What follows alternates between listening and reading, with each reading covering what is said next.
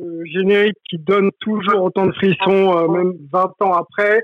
Salut à toutes et à tous, on espère que vous allez bien. Euh, c'est encore le confinement, donc il faut, il faut, il faut tenir, ça va bientôt, bientôt s'arrêter. Euh, il est là, il est là, le fameux euh, documentaire The Last Dance. On l'attendait tous, initialement prévu le, en juin de cette même année. Ça a été ramené en avril pour notre plus grand plaisir. On a eu le droit aux États-Unis, je crois que c'était 19 et, euh, et en France le 20. On a deux premiers épisodes dantesques hein, pour ma part. On va essayer de, de vous débriefer avec euh, avec l'équipe euh, spécialement conçue pour pour l'occasion. Il est on, il est plus à présenter, mais je vais quand même essayer d'en faire une présentation assez simple. C'est l'emmerdeur le plus célèbre de France. Voilà, animateur, comédien, journaliste, youtubeur. Sébastien Abdelhamid nous fait le plaisir d'être là. Salut Seb. Salut à tous. Euh, bah, c'est vous qui me faites le plaisir de m'inviter parce que là, le sujet d'aujourd'hui, c'est, c'est, c'est un bijou. Voilà, tout simplement. Bon, c'est cool, c'est cool. Merci d'être là, Seb. On sait que tu es un fan de, de, de, de, de stickers Jordan et de Michael Jordan. Là, spontanément, quel souvenir euh, tu gardes de Michael Jordan en quelques mots? Bah, tout, tout simplement, le souvenir que je peux garder de lui, c'est un souvenir que j'ai encore aujourd'hui, c'est que tout simplement, Michael Jordan a changé ma vie. Euh, voilà, je vais m'étendre un petit peu plus tard, mais euh, en fait, c'est juste le basket est indissociable pour moi de Michael Jordan. Donc, euh, il a complètement changé ma vie. Il m'a donné une mentale. Il m'a, c'est lui qui me faisait sortir de chez moi quand j'étais jeune pour aller jouer au basket euh, sur au, au playground. C'est, euh, je, je, porte ses chaussures. Je rêvais de ses chaussures quand j'étais petit. Il a changé ma life. Voilà, c'est, j'ai pas de souvenir parce que il est encore avec moi aujourd'hui tout simplement. Bon, bah c'est ça, mérite d'être clair et, on a un passionné avec nous, ça va être ça va être donc passionnant. Euh, on a aussi euh, réuni pour cette occasion spéciale un ancien de Saint John euh, qui est passé aussi par par la France en tant que pro à Levallois et qui a coaché les Cardiac Kids de Levallois si ça vous dit quelque chose cette cette fameuse génération de, joueurs réunissant Mustafa Sonko notamment. Il a aussi participé à l'éclosion l'éclosion, je vais y arriver, de Tony Parker et de Joachim Noah. Ron Stewart est avec nous et ça fait très très plaisir. Salut Ron. Salut, salut. Yo, yo, yo. I'm here, I'm here. I'm in the building. Ok. Comment ça va? Comment ça va? Comment se passe le confinement là aux États-Unis pour toi? Bah, c'est pas aussi strict que, que chez que chez vous, euh, mais quand même ça ça, ça ça a beaucoup changé de vie. Euh, et on vit on vit pas chez moi, on vit ça tranquillement et on, on, on reste tranquille, on reste euh, sain et sauf, mm -hmm. et on attend que ça se passe. Ok, ok. Quand je parle de Saint John, euh, c'est 81-85 si, euh, ouais, si ma mémoire est, est, bonne. Et tu as l'occasion de côtoyer Chris Mullin, Hall of Famer, Dream Teamer. C'est ça? Yes, yes. Chris, Chris c'était mon ma roommate. On est de même de même de même classe. on a rentré on est rentré ensemble. On a on a on a fini ensemble. Et mmh. bah c'était un vrai un vrai école, une autre, une autre école de basket euh, pendant, euh, pendant ces quatre ans. Un, un, vrai joueur, un grand. Ok, ok. Bon, bouge pas, Ron, avec toi, on va parler de, de The Last Dance et de Michael Jordan. Je pense qu'il y aura pas mal de choses à dire. Angelo Tsakarakis est avec nous, former pro euh, international français 3-3 et maintenant entrepreneur CEO de Enea Elite. Salut, euh, salut Angelo, merci d'être là. Merci, merci beaucoup. Bonsoir à tous. C'est vraiment ravi d'avoir euh, deux personnages prestigieux à la table ronde de ce soir, car je sais que ça va chauffer. on est là pour, on est là pour, on est là pour ça. Melvin, Melvin ASF, San Francisco, rédacteur pour Basket USA et, et pour, euh, pour Hype chaque semaine. Salut Melvin. Salut, salut, salut à tous. Bah, écoute, avec le, générique que vous nous avez mis, j'ai juste envie de, mettre mes Jordan et d'aller, jouer, mais bon, on va, d'abord parler de, tout ça avec grand plaisir. Ouais, reste d'abord avec nous, on a besoin de toi et de tes analyses, et ensuite tu, fais ce que tu veux de ta journée, il y a, y a, aucun problème. Euh, correspondant pour, euh, euh, Canal Plus Afrique, et il est actuellement basé à New York, Antoine Bancharel est aussi dans le line-up de Hype aujourd'hui. Salut Antoine. Salut, et pareil, vraiment ravi de faire partie de cette table ronde, de parler de ce sujet qui nous a tous tellement marqués, donc euh, génial. Bon, super. Eh bien écoutez messieurs, je vous propose de rentrer dans le vif du sujet. C'est parti.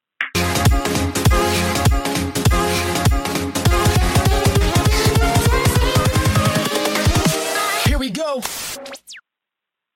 Eh ben, here we go, les gars, on y va tout de suite et je vais demander à Ron là, spontanément, euh, on a eu deux épisodes, euh, donc euh, hier et avant-hier, spontanément, qu'est-ce que tu en as pensé, Ron? Est-ce que, bon, il y avait énormément d'attentes autour de, autour de ce programme-là, ça a été bien, bien teasé et bien annoncé dans les médias américains et dans le monde entier. Est-ce que aujourd'hui c'est à la hauteur de tes attentes, Ron? Oh, ça c'est une question chou pour moi, franchement, hein. parce que ah.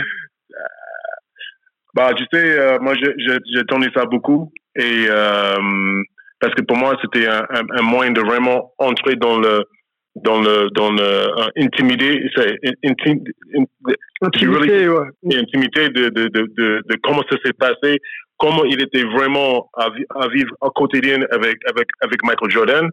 Mm -hmm. euh, je, honnêtement, hein, honnêtement parlant, je je je je, je, je n'arrive pas à voir exactement euh, comment euh, ils vont euh, ils vont euh, décortiquer ça. Euh, pour moi, bien sûr, c'était le dernier, le dernier année euh, qu'ils étaient ensemble. Euh, mm -hmm. je, je tendais vraiment d'approfondir ça. Ils font ça, mais ils, ils vont, ils, tu vois, ils, ils, ils, ils bifurquent sur, sur, sur, différents aspects, comme Scottie Pippins, comme, comme Dennis Rodman. Mm -hmm. Et euh, moi, je tente, franchement, je, je tente, je le fin pour, pour vraiment avoir une vraie sensation de, de, de, de, de, de, de qu'est-ce que qu'est-ce que c'était vraiment. Moi, je, je, je, je, je suis en toujours. Ok, ok. Sébastien, Seb, ouais. euh, comédien euh, dans l'environnement euh, journalistique, l'animation, le cinéma, etc. Sur le plan de la scénographie, euh, qu'est-ce que ces deux premiers épisodes t'ont suggéré? On connaît Michael Jordan, on a grandi avec. Euh, je crois savoir que tu es de ma génération sur le plan de la scénographie, les, les, les deux premiers épisodes, qu'est-ce que ça t'a amené euh, en plus? Bah, euh, c'est une super question en fait, et euh, c'est intéressant d'analyser un petit peu ça. Je pense qu'au-delà de la scénographie, parce que on voulait tous un blockbuster, on va pas se mentir, on voulait quelque chose qui pète, ouais. etc. Et mmh. Euh, ils ont pris ce côté-là, mais aussi une narration complètement différente de, de, celle à laquelle je m'attendais parce que je m'attendais, euh, je m'attendais euh, à quelque chose de plus chronologique, on va dire. Et là, il y a des allers-retours avec euh, avec le passé, avec les débuts ouais. de, de, Michael. On va dire à la base, euh, le, en, en, vrai, le documentaire à la base, c'est sur les, les Bulls. C'est pas forcément centré sur Michael, mais on sait que c'est le, le, vrai sujet, c'est Jordan, parce que c'est lui qui a autorisé aujourd'hui euh, l'apparition de ces images, etc., et même les interviews qu'il donne. Et on, on voit que euh, les, les, retours incessants en, dans, dans, le passé, les flashbacks, plus euh, les retours euh, euh, après plus chronologiques, ça donne en fait une, euh, une fraîcheur et en termes de narration, on est limite dans quelque chose d'historique. On voit qu'ils ont mis wow. tout pour dire voilà, c'est un pan d'histoire, pas seulement d'histoire du sport, mais d'histoire tout court qui nous livre là. Et j'ai trouvé ça assez intéressant parce que je m'attendais pas à ce que ce soit monté et raconté de cette manière-là. Et puis après, bah, on en a plein les yeux et euh, on va pas se mentir quand on, rentre dans l'intimité, comme disait Ron. Là, c'est quelque chose qu'on que moi j'ai jamais vu parce que euh, il faut rappeler qu'à l'époque euh, la NBA était pas aussi médiatisée évidemment qu'aujourd'hui on n'avait pas internet et déjà quand on pouvait voir les matchs c'était un exploit mais là voir ces images là dans les vestiaires ça ça provoque quelque chose vraiment d'immense, quoi. Oui, on est, on est au cœur, on est au cœur du spectacle que ces acteurs-là nous ont donné il y a, euh, il y a quelques années et, et, pour le coup, ça donne euh, d'autres informations. Euh, il y a, je crois qu'il y a Melvin qui voulait réagir, euh, c'est parce que tu étais en train d'évoquer. Mel. Ouais, ouais, ouais, sur, euh, sur l'aspect historique du truc, c'est vrai que moi aussi, je m'attendais pas à ce qu'il y ait autant de flashbacks, mais par contre, je trouve qu'ils le font d'une, d'une manière qui est assez intéressante, en particulier quand il y a des, des donc, les intervenants et tous les tous les invités qu'ils ont pu qu'ils ont pu interviewer. Une liste qui est d'ailleurs euh, c'est folle qui, qui, qui, qui, est énorme. Et ce que j'aime bien c'est quand par exemple il y a Barack Obama qui, qui commence. Le titre c'est pas euh, 44e président des États-Unis c'est former. Chicago resident. Parce mmh. qu'à l'époque à l'époque de 84 quand Jordan est arrivé à Chicago bah il était c'était c'était personne. Donc c'était un former Chicago resident Pareil pour Bill Clinton quand il parle de, de Scottie Pippen dans l'épisode dans, dans, dans 2, c'est euh, le former governor euh, Arkansas. Euh, of Arkansas. Et ça, j'aime bien parce que du coup, il garde vraiment le spotlight sur Jordan et sur les Bulls plutôt que de dire ah bah regardez, on a Obama, on a Clinton, on a ci, on a ça. Non, ces, ils sont au final, ils sont comme nous. Ils sont alors bien sûr, ils participent au, au, documentaire, mais au final, ils ont cet œil de, de, de fan et c'est ça que j'adore. Euh, Antoine, Antoine, Antoine, Antoine, euh, tu avais une réaction là-dessus, mais j'avais une question, j'étais en train de lire une info, hein, excusez-moi. Euh, est-ce que toi, la scénarisation, la scénographie plutôt, te plaît ou est-ce que tu aurais peut-être préféré un format plus aux, yeux dans les bleus, donc référence à l'équipe de France de 98 de, de foot, pour être encore plus en mode véridique, c'est-à-dire tu vois avoir encore plus d'infos, moins moins l'œil du réalisateur pour pour avoir de, justement la primeur de l'information. Ouais, c'est-à-dire moi c'était un petit peu un sentiment que j'ai eu euh, après, hein. pas forcément à chaud, mais euh, une heure, deux heures après. Mm. Je me disais en fait, moi j'aurais eu juste eu les yeux dans les boules, ça m'aurait allé quoi. Parce que ah, c'est chelou, c'est chelou comme titre. Hein. Ouais, ouais, c'est. À mon avis, ils auraient eu du mal à le marketer aux États-Unis. Mais bon, on, si on a tous vu les yeux dans les bleus et à peu près tout le monde l'a vu, euh, on comprend l'idée, quoi. C'est de vraiment juste rester sur The Last Dance, quoi, c'est quand même ce qui est annoncé. La dernière saison des Bulls est vraiment, vraiment des coulisses parce que on n'a pas vu beaucoup de coulisses, surtout dans la deuxième euh, partie, on pourrait dire, de la carrière de Jordan, même si euh, c'est moins d'années, mais il y a vraiment une division dans, dans l'accès qu'a donné Jordan après, donc dans le, dans le deuxième euh, donc ça aurait été vraiment bien pour le coup de se focaliser énormément là-dessus et de voir vraiment ce qu'il y avait. Donc j'ai un petit peu le même sentiment que ça, euh, Ron. Et je me demande d'ailleurs, j'ai une question pour Ron. Euh, tu as été coéquipier de Chris Mullin euh, en 80-85 à, à, à St. John. Ça veut dire que tu étais aussi coéquipier avec Bill Wellington. Exactement. Je me demande si tu as gardé le contact et si justement, toi qui euh, dois savoir encore plus que nous ce qu'il y avait dans les coulisses, euh, c'est pour ça aussi que tu restes un petit peu sur ta fin pour l'instant, parce qu'encore une fois, on n'a vu que deux heures, et peut-être qu'au bout des dix heures, on aura tout. Mais pour ceux qui connaissent sinon bien tout le reste, la partie euh, un peu flashback, elle nous apporte vraiment pas grand-chose pour l'instant, quoi. Moi je, moi, je, moi, je pense que, euh, comme je dis, il faut, il faut attendre voir tous les épisodes parce que j'ai eu, actuellement, j'ai eu, Bill hier. parce qu'il a, il a posté quelque chose sur, sur Facebook et je n'ai pas compris, donc je l'ai contacté. Et il m'a dit, euh, bah, ça fait partie, ça va faire partie de, de, de, de des épisodes. Et j'essaie de, de, de, de piquer un petit peu, euh, voir qu'est-ce qui, qu'est-ce qui se passe? Il va attendre, voir. donc, euh, donc, ok, difficile, je pense, difficile. C'est de plus en plus intéressant, je pense. Je crois aussi, hein, bah, c'est le but. Euh, Angelo, euh, toi aussi, tu suis, euh, as suivi la carrière de, de Michael Jordan de manière très précise. On sait que tu avais une équipe de travail quand tu étais joueur euh, qui était très très très importante. Euh, donc Jordan, forcément, ça te parle. Euh, voilà, qu'est-ce que ça te suggère toi aujourd'hui de revoir ces images-là et justement de rentrer un peu dans l'intimité de Michael Jordan? Eh bien, déjà, c'est, je pense que Sébastien l'a exprimé la meilleure des manières. C'est pour les gens de notre génération qui ont grandi avec les, nuits blanches, qui ont grandi avec les les live télé, qui n'avaient pas accès à la NBA autant qu'on puisse avoir accès avec YouTube et, toutes les nouvelles technologies aujourd'hui ou le League Pass et toutes ces choses-là. C'est quelque chose de, de très particulier. J'étais ému, très ému quand, quand les images sont revenues, les frissons quand j'ai entendu l'introduction des Bulls. Enfin, tout ça, on, on l'a tous vécu, je pense. Euh, tous ceux qui sont présents ce soir ont, ont le même ressenti. Je voulais juste réagir par rapport à ce qu'a dit euh, Sébastien initialement et donc également à, à Antoine à l'instant.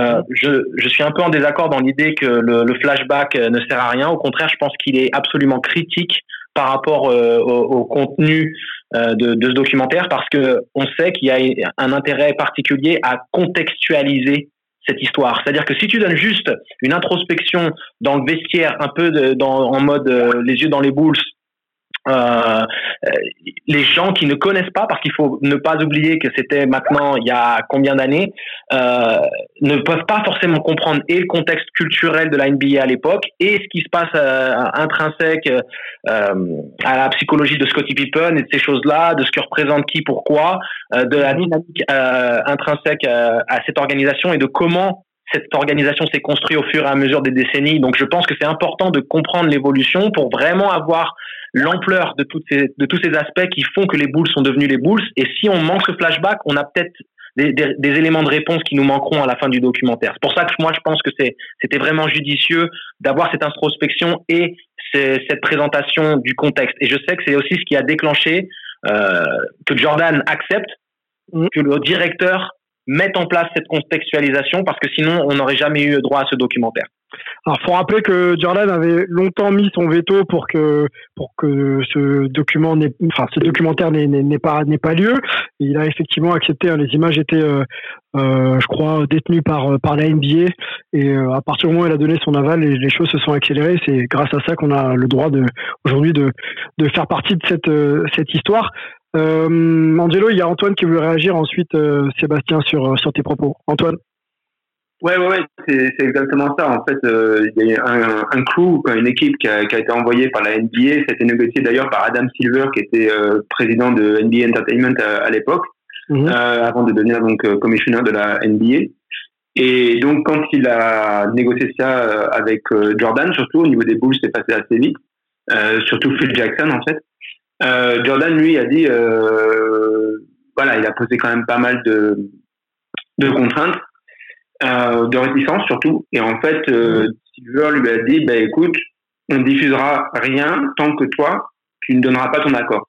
Donc c'est pour ça que ça fait maintenant un peu plus de 20 ans qu'on n'a pas vu ces images qui dormaient dans des archives, euh, des archives séparées pour qu'encore moins de personnes euh, puissent avoir accès euh, dans New Jersey euh, au, au, centre des, des, images de la NBA. Et donc, pour que effectivement là le, le réalisateur actuel ait l'accord de Jordan, euh, ça s'est fait dans une négociation ou une discussion en tout cas où il lui a dit euh, écoute, euh, je, je, comprends les réticences et même Jordan lui a dit directement on va penser que je suis un, un asshole quoi, que, que je suis quelqu'un qui mm. est trop trop dur avec mes coéquipiers. Et mm-hmm. justement lui, le réalisateur lui a dit bah écoute justement on va contextualiser. Donc c'est là où effectivement il faut avoir les flashbacks et euh, encore une fois ils sont hyper important comme l'a, l'a pointé euh, Angelo. Certainement, ils apportent beaucoup de choses à des fans qui n'avaient toute une génération actuelle ou des, des fans un petit peu distants qui n'avaient euh, pas toutes ces connaissances sur Jordan ou même des gens qui ont envie de les, de les rafraîchir parce que euh, toutes les, les, vidéos de Jordan, elles sont sorties dans les années 90. Hein. Donc, mmh. ça, ça, ça a un vrai intérêt. Maintenant, quand on connaît déjà tout ça pour un certain public qui est très très fan, qui connaît encore tout ça, qui l'a revu récemment ou autre, ou qui est resté encore dedans, et qui prend juste deux heures sur les dix heures, avec en plus on a des pubs ici, contrairement à vous sur Netflix euh, en France, je pense que quelque part, pour les fans ultimes, ultimes, ultimes, là on est encore un petit peu sous notre fin. Ok. Seb, Seb tu voulais réagir? Ouais, euh, je voulais réagir sur, euh, également sur le, le, le, sujet des flashbacks. Euh, moi, je suis complètement d'accord avec toi. J'ai dit que ça m'avait surpris euh, que ce soit traité ainsi, mais je suis tout à fait d'accord sur le fait que c'est essentiel. Parce que là, on parlait de, pour les fans hardcore, peut-être qu'ils connaissent, etc. Mais encore une fois, pour moi, je le vois comme un document historique, pas seulement destiné aux fans des Bulls, pas seulement destiné aux fans de, de, de, de Jordan, mais à un public plus large et donc, c'est bien, justement, de contextualiser, de rappeler l'histoire, de rappeler ce qui s'est passé au fil des saisons, comment les Bulls en sont arrivés là. Pour moi, c'est archi, archi important parce qu'encore une fois, on a des générations aujourd'hui euh, qui euh, n'ont pas connu ça et euh, des générations aujourd'hui passionnées par le basket, mais qui n'ont pas forcément en tête l'histoire justement du basket et évidemment l'histoire des Bulls. Donc je trouve ça vraiment mortel. Aujourd'hui, sur les deux épisodes, j'ai très peu de, de, de reproches à faire.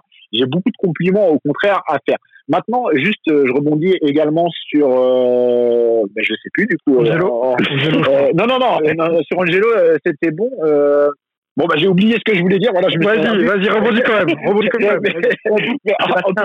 Sébastien, la question c'est est-ce que tu as quand même appris des nouveaux éléments? Parce que moi, personnellement, qui connaissais super bien le dossier, le, le Capipun, par exemple, il y a eu des, des subtilités dont j'avais pas forcément conscience à cette échelle-là. Et malgré tout, même pour les super fans comme euh, Antoine, moi et tous les autres, euh, il y a quand même eu des choses qui, qui m'ont qui, qui m'ont surprise parce que c'est normal, complètement. Normal. Parce que, si on est, on, même si on est connaisseur, excuse-moi Sébastien, même si on est connaisseur, le le principe et le propos de ce qu'on est en train de voir, il est pédagogique. Donc clairement, il ouvre les portes d'un environnement euh, que l'on a que l'on a observé, mais de manière partie euh, distancée et pas participante. Donc clairement, les subtilités, les petites histoires, qui permet aussi de situer un peu les rapports de force entre les joueurs et euh, le, la, la, direction, c'est aussi le but de ce documentaire. Enfin, c'est moi, c'est comme ça que je le prends en tout cas. Non, mais complètement. Moi, j'ai appris des choses. J'ai vraiment appris des choses et je suis content. Après, je suis pas le fan le plus hardcore, en tout cas dans la connaissance, etc. Mais j'ai appris des choses et c'est cool aussi de pouvoir partager avec les nouvelles générations. Mon fils a 16 ans. Je suis heureux. Il connaît Michael parce que euh, je lui ai inculqué quand même les bonnes valeurs. Hein. Faut, faut, mmh, faut, mmh. dire ce qu'il est. Mais il, a, il va apprendre des choses aussi. Et voilà, ça y est, je me souviens euh, là où je voulais rebondir, c'était sur le fait de faire un documentaire euh, similaire euh, aux yeux dans les bleus. Je pense que sur 10 heures, ça aurait saoulé en fait. 10 heures d'archives sans avoir un traitement, euh, sans avoir de voix off par exemple, sans avoir ouais, pas de narration, euh, pas de vraie narration quoi. Je pense que c'est c'est peut-être compliqué sur 10 heures. On va pas se mentir. Mais du coup, ça aurait pas été sur 10 heures. Ah oui, mais moi je préfère avoir les 10 heures comme ça plutôt que qu'avoir euh, deux heures de de d'inside seulement. Après, c'est mon avis. Eh, les gars, vous savez quoi? Vous savez quoi? Moi, j'ai regardé, donc comme tous, tous aujourd'hui, les, les, deux épisodes. J'ai déjà l'impression que ça va être trop court. J'ai ah, déjà l'impression bah, que forcément, au, bout de, au, bout de, au, bout de, la série, on va se dire waouh, c'est quoi la suite et machin, et ça va nous, ça va nous manquer, c'est sûr. Donc le format, je pense, est, est bon et, et, les, et, les, angles aussi. Je voulais revenir, les gars, on va ouvrir le premier gros débat de, de la soirée parce qu'il faut qu'on avance. Euh, c'est Antoine qui disait que effectivement les, les, les, les images d'archives étaient en la possession de, de la NBA depuis près de 20 ans. Euh, on sait, aujourd'hui que la NBA a avancé et que d'autres stars ont émergé, que sur l'aspect marketing, grâce à Jordan, euh, beaucoup beaucoup de, d'entre eux euh, profitent de, de, tout ça pour créer une image et un business. Euh, pourquoi? Pourquoi 20 ans après, il faut ressortir les boules de 97-98 et montrer aux yeux du monde quelle était cette équipe. On connaît Michael Jordan, euh, on connaît effectivement les exploits de Michael Jordan, mais pourquoi on est obligé d'ouvrir euh, les portes de la franchise et de quelque part de, de, de, de, remettre au goût du jour toute, euh, toute cette épopée? Qui veut répondre à ça? Pourquoi, pourquoi, pourquoi 20 ans après Moi, je veux bien. on est obligé de, de, de justifier, c'est là où je veux aller en fait, hein, de justifier un petit peu la legacy et l'héritage de Jordan en, en, ouvrant un peu les portes bah, si, si personne ne répond, je prends la parole. Euh, à mon avis, encore une fois, c'est que mon avis personnel, c'est que euh, ces dernières années, on a beaucoup euh, euh remis en cause Jordan. On l'a remis en cause du fait qu'il y ait des athlètes comme LeBron hein, qui, qui ont vraiment une carrière exceptionnelle, un palmarès exceptionnel. Euh, sauf que euh, voilà, il y a des générations, encore une fois, qui n'ont pas la connaissance euh, véritable de l'empreinte et de l'impact que Jordan a eu sur le basket, mais au-delà du basket, parce que là on parle basket, mais c'est au-delà, vraiment. Euh, mmh. Donc je pense que c'est bien aussi de, de remettre un petit peu le, le, le le, le, doigt sur l'histoire, encore une fois. C'est bien ou c'est nécessaire, Seb? Est-ce que c'est bien ou tu vois, je, je veux aller sur le nécessaire. Ou est-ce que c'est réellement nécessaire que de. Pour moi, sur l'histoire parce que pour moi, c'est nécessaire parce qu'encore une fois, je parlais encore tout à l'heure de témoignages historiques et, euh, et j'emploie le mot historique euh, euh, dans la mesure qu'il qui entend. C'est-à-dire que, encore une fois, c'est bien de juger aujourd'hui des exploits, etc. Mais il faut revenir à la base. On va pas se mentir quel joueur de basket de la génération d'aujourd'hui n'a pas été fan de Jordan? C'est réel, c'est concret. Quel fan n'a mm. pas, quel, quel, joueur de basket professionnel aujourd'hui s'est pas dit un jour je veux être Michael Jordan? Donc oui, c'est nécessaire. Il faut rendre à César ce qui est à César aujourd'hui. Le basket qu'on connaît aujourd'hui, pour moi, on le doit en partie à Jordan. Je dis pas que Jordan a inventé le basket, mais je dis que Jordan a inventé le basket comme on le connaît aujourd'hui et a popularisé et à mondialiser le basket. Euh, Antoine, Antoine, Antoine d'abord, Antoine d'abord, excuse-moi Angelo, et ensuite euh, je te donne la parole. Antoine, tu voulais réagir justement sur les propos de, de Sébastien. Ouais, ouais, c'est très important. Notamment, on voit qu'en fait, ceux qui, qui sont, euh, qui arrivent là tout juste dans, dans la ligue, en NBA, en fait, euh, quand même, ils découvrent pas mal de choses, quoi. Sur, justement sur l'aspect historique, euh, sur les côtés flashback et tout, ils ont vu des images de Jordan, des highlights, etc. Mais ils ont peut-être moins regardé comme Fly With Me, toutes les vidéos, etc. Donc, c'est vrai que ça leur donne une dimension historique, que ce soit d'ailleurs cette génération de joueurs ou la génération de, la nouvelle génération de fans dont, on a parlé avant. effectivement, ça leur apporte vraiment quelque chose. Ça, je ne le nie pas du tout. C'était juste une impression personnelle. Maintenant, euh, c'est intéressant justement de voir comment un petit peu tout ça se, se met en place et les réactions diverses qu'on observe. Et au fur et à mesure là, des, des quatre prochaines séances, on, va le voir de plus en plus, je pense. Angelo, euh, avant que tu te lances, euh, essaye de me répondre sur euh, ce point. Est-ce que tu vois aussi ce documentaire comme, comme une preuve, comme un élément justifiant la legacy de Jordan? Oui, je pense que qu'il y a eu un élément déclencheur euh, dans dans le fait d'accepter de faire le documentaire. Alors, je pense qu'on il y a eu une, longue période de séduction. Il y a eu énormément de gens qui sont venus, euh, qui ont essayé d'aller à son contact pour essayer de le convaincre, et il y a eu la bonne approche, tout en tout en finesse, mais qui a été aussi guidée par des éléments extérieurs à tout ça. Et euh, et cet élément extérieur, on sait, l'accord a été donné en 2016 c'est l'année où les Warriors font 73-9, c'est l'année où mhm. LeBron renverse les Warriors et gagne son titre à Cleveland. Et là, je pense aussi que c'est c'est euh, l'essence même de Jordan qui sort à ce moment-là, c'est-à-dire cette volonté d'être éternel, cette volonté de ne pas vieillir. C'est pour ça qu'à chaque fois qu'il a fait, qu'il a pris une retraite, il est revenu. Il a jamais voulu accepter que le temps, euh, que la courbe du temps euh, ne se plie pas à sa volonté. Et d'une mhm. certaine manière, c'était l'opportunité pour lui de dire, ok, j'ai toujours eu cette humilité de ne jamais prétendre être le meilleur de tous les temps publiquement, ouvertement. Je laissais les autres faire ce débat pour moi. Mais si je peux favoriser ce débat sans pour autant être euh, le porte-parole euh, officiel, mais en, pro, en, fournissant les images qui permettront peut-être de clore le débat ou de nourrir le feu, je, pense que c'est ça. Et, je suis tout à fait d'accord avec la valeur historique de la chose. Euh, en tant que fanatique du sport, sachant ce que représentent les Bulls pour l'histoire du basket, sachant ce que représente Jordan, qui a moulé euh, ce qui est devenu Kobe Bryant, qui a émulé tous ses moves et qui était devenu une sorte de version 2.0 avec le shoot à trois points, et LeBron qui est devenu l'homme business hors du parquet, qui est devenu une entreprise à lui-même, à l'image de ce qu'est Jordan et de comment Jordan l'est devenu au fur et à mesure de sa carrière. C'est nécessaire pour la compréhension et pour le respect aussi qu'on doit à un tel être qui a représenté tellement pour la, plupart d'entre nous et qui maintenant, sans même le savoir, représente tellement à cette nouvelle génération, qui porte ses chaussures, qui porte sa mode sans savoir même qui c'est. C'est pour dire à quel point il transcende les générations. C'est-à-dire que pour nous, c'est normal que Jordan soit, soit là. On l'a à nos pieds sans même savoir que c'est Jordan parce que Jordan, c'est devenu autre chose. C'est devenu, c'est une rockstar à part entière. Donc c'est un, devoir historique que d'avoir ce genre d'informations fournies à la grande population. Mel, euh, je voulais avoir ton avis là-dessus, ta, ta perspective euh, euh, sur, sur ce, ce, débat, cette question. Et j'en rajoute un petit peu en te demandant si pour toi, la legacy de Jordan était en danger et qu'il fallait donc du coup amener quelques éléments. Est-ce qu'il y avait cette notion un peu, on sait que LeBron aussi arrive à la fin, enfin, vers la fin de sa carrière, qu'il a un parcours aussi exceptionnel et qu'on le met au même niveau même si on peut toujours en discuter et on va en discuter. Est-ce qu'aujourd'hui, cette, cette legacy, elle était, euh, avec le temps aussi, euh, en danger?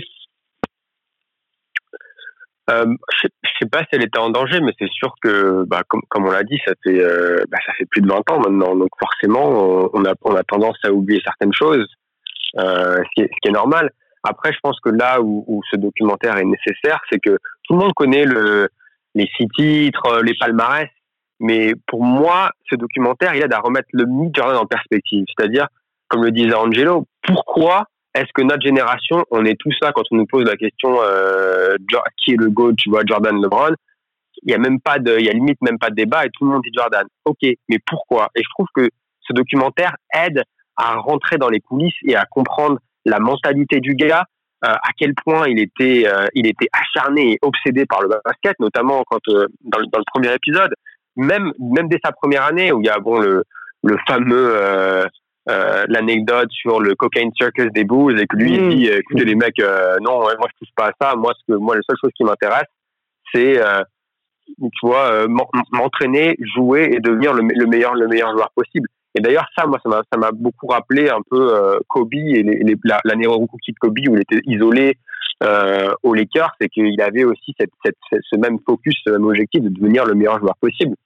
Donc pour moi, c'est ça qui est important, c'est que ça donne un contexte aux, aux gens qui n'ont pas forcément la connaissance de Jordan ou qui sont qui sont trop jeunes. Ça donne le contexte de pourquoi il est le meilleur joueur de tous les temps et d'avoir cet état d'esprit absolument absolument incroyable.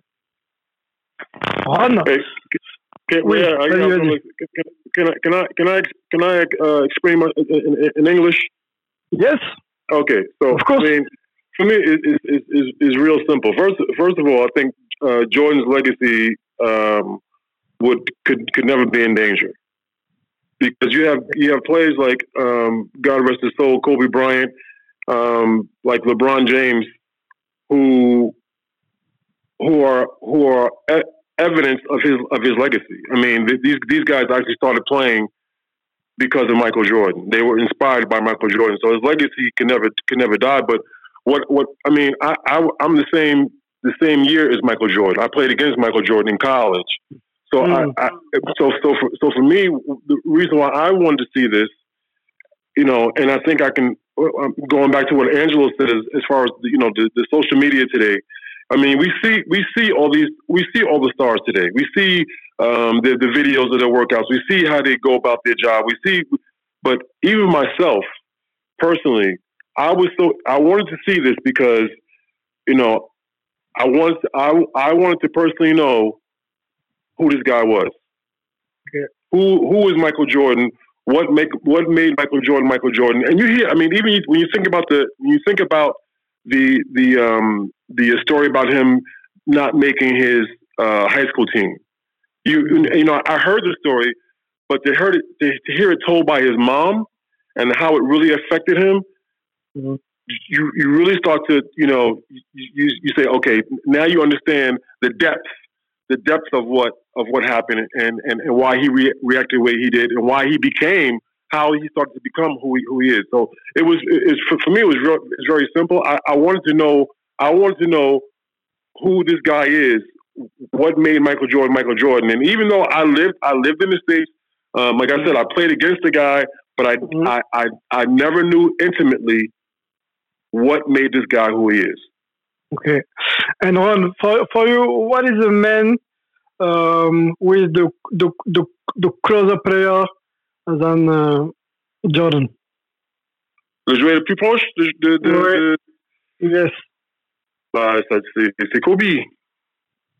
Kobe, c'est. Pas LeBron. Another one? Pas LeBron, not LeBron. For, for you, for you, Kobe is the same guy than Jordan. Le plus proche, oui. Oui, ok. okay. parce que Kobe, hey, Kobe c'est Kobe. Hein. Ah, franchement, euh, euh, Kobe c'est Kobe. Hein. Oui, Kobe, Kobe a, a, a, marché dans les pas de, de, Jordan, je pense, et a voulu être Jordan. Ah oui, LeBron, il veut battre Jordan. Je pense que la oui, différence est, est là. C'est clair, c'est clair, c'est clair. Vous, vous, vous étendez l'histoire euh, avec, avec euh, qu'il a eu avec, euh, avec euh, comment il s'appelle, le shooter de the Indiana, you know. So Reggie? Yeah, Reggie, Reggie Miller. Reggie mm. Miller. Yes, you know he, he he he when he when he met Reggie, Reggie already played. Reggie il a joué plusieurs fois contre contre contre Jordan. Et lorsque euh, lorsque euh, Kobe est rentré dans le dans le dans le dans le ligue, il voulait il, il, il a il a piqué le, le, cerveau de, de, de, Reggie pour savoir qui est ce mec, comment il fonctionnait, comment il faut jouer, est-ce qu'il parlait pendant il jouait, est-ce qu'est-ce qu'il faisait.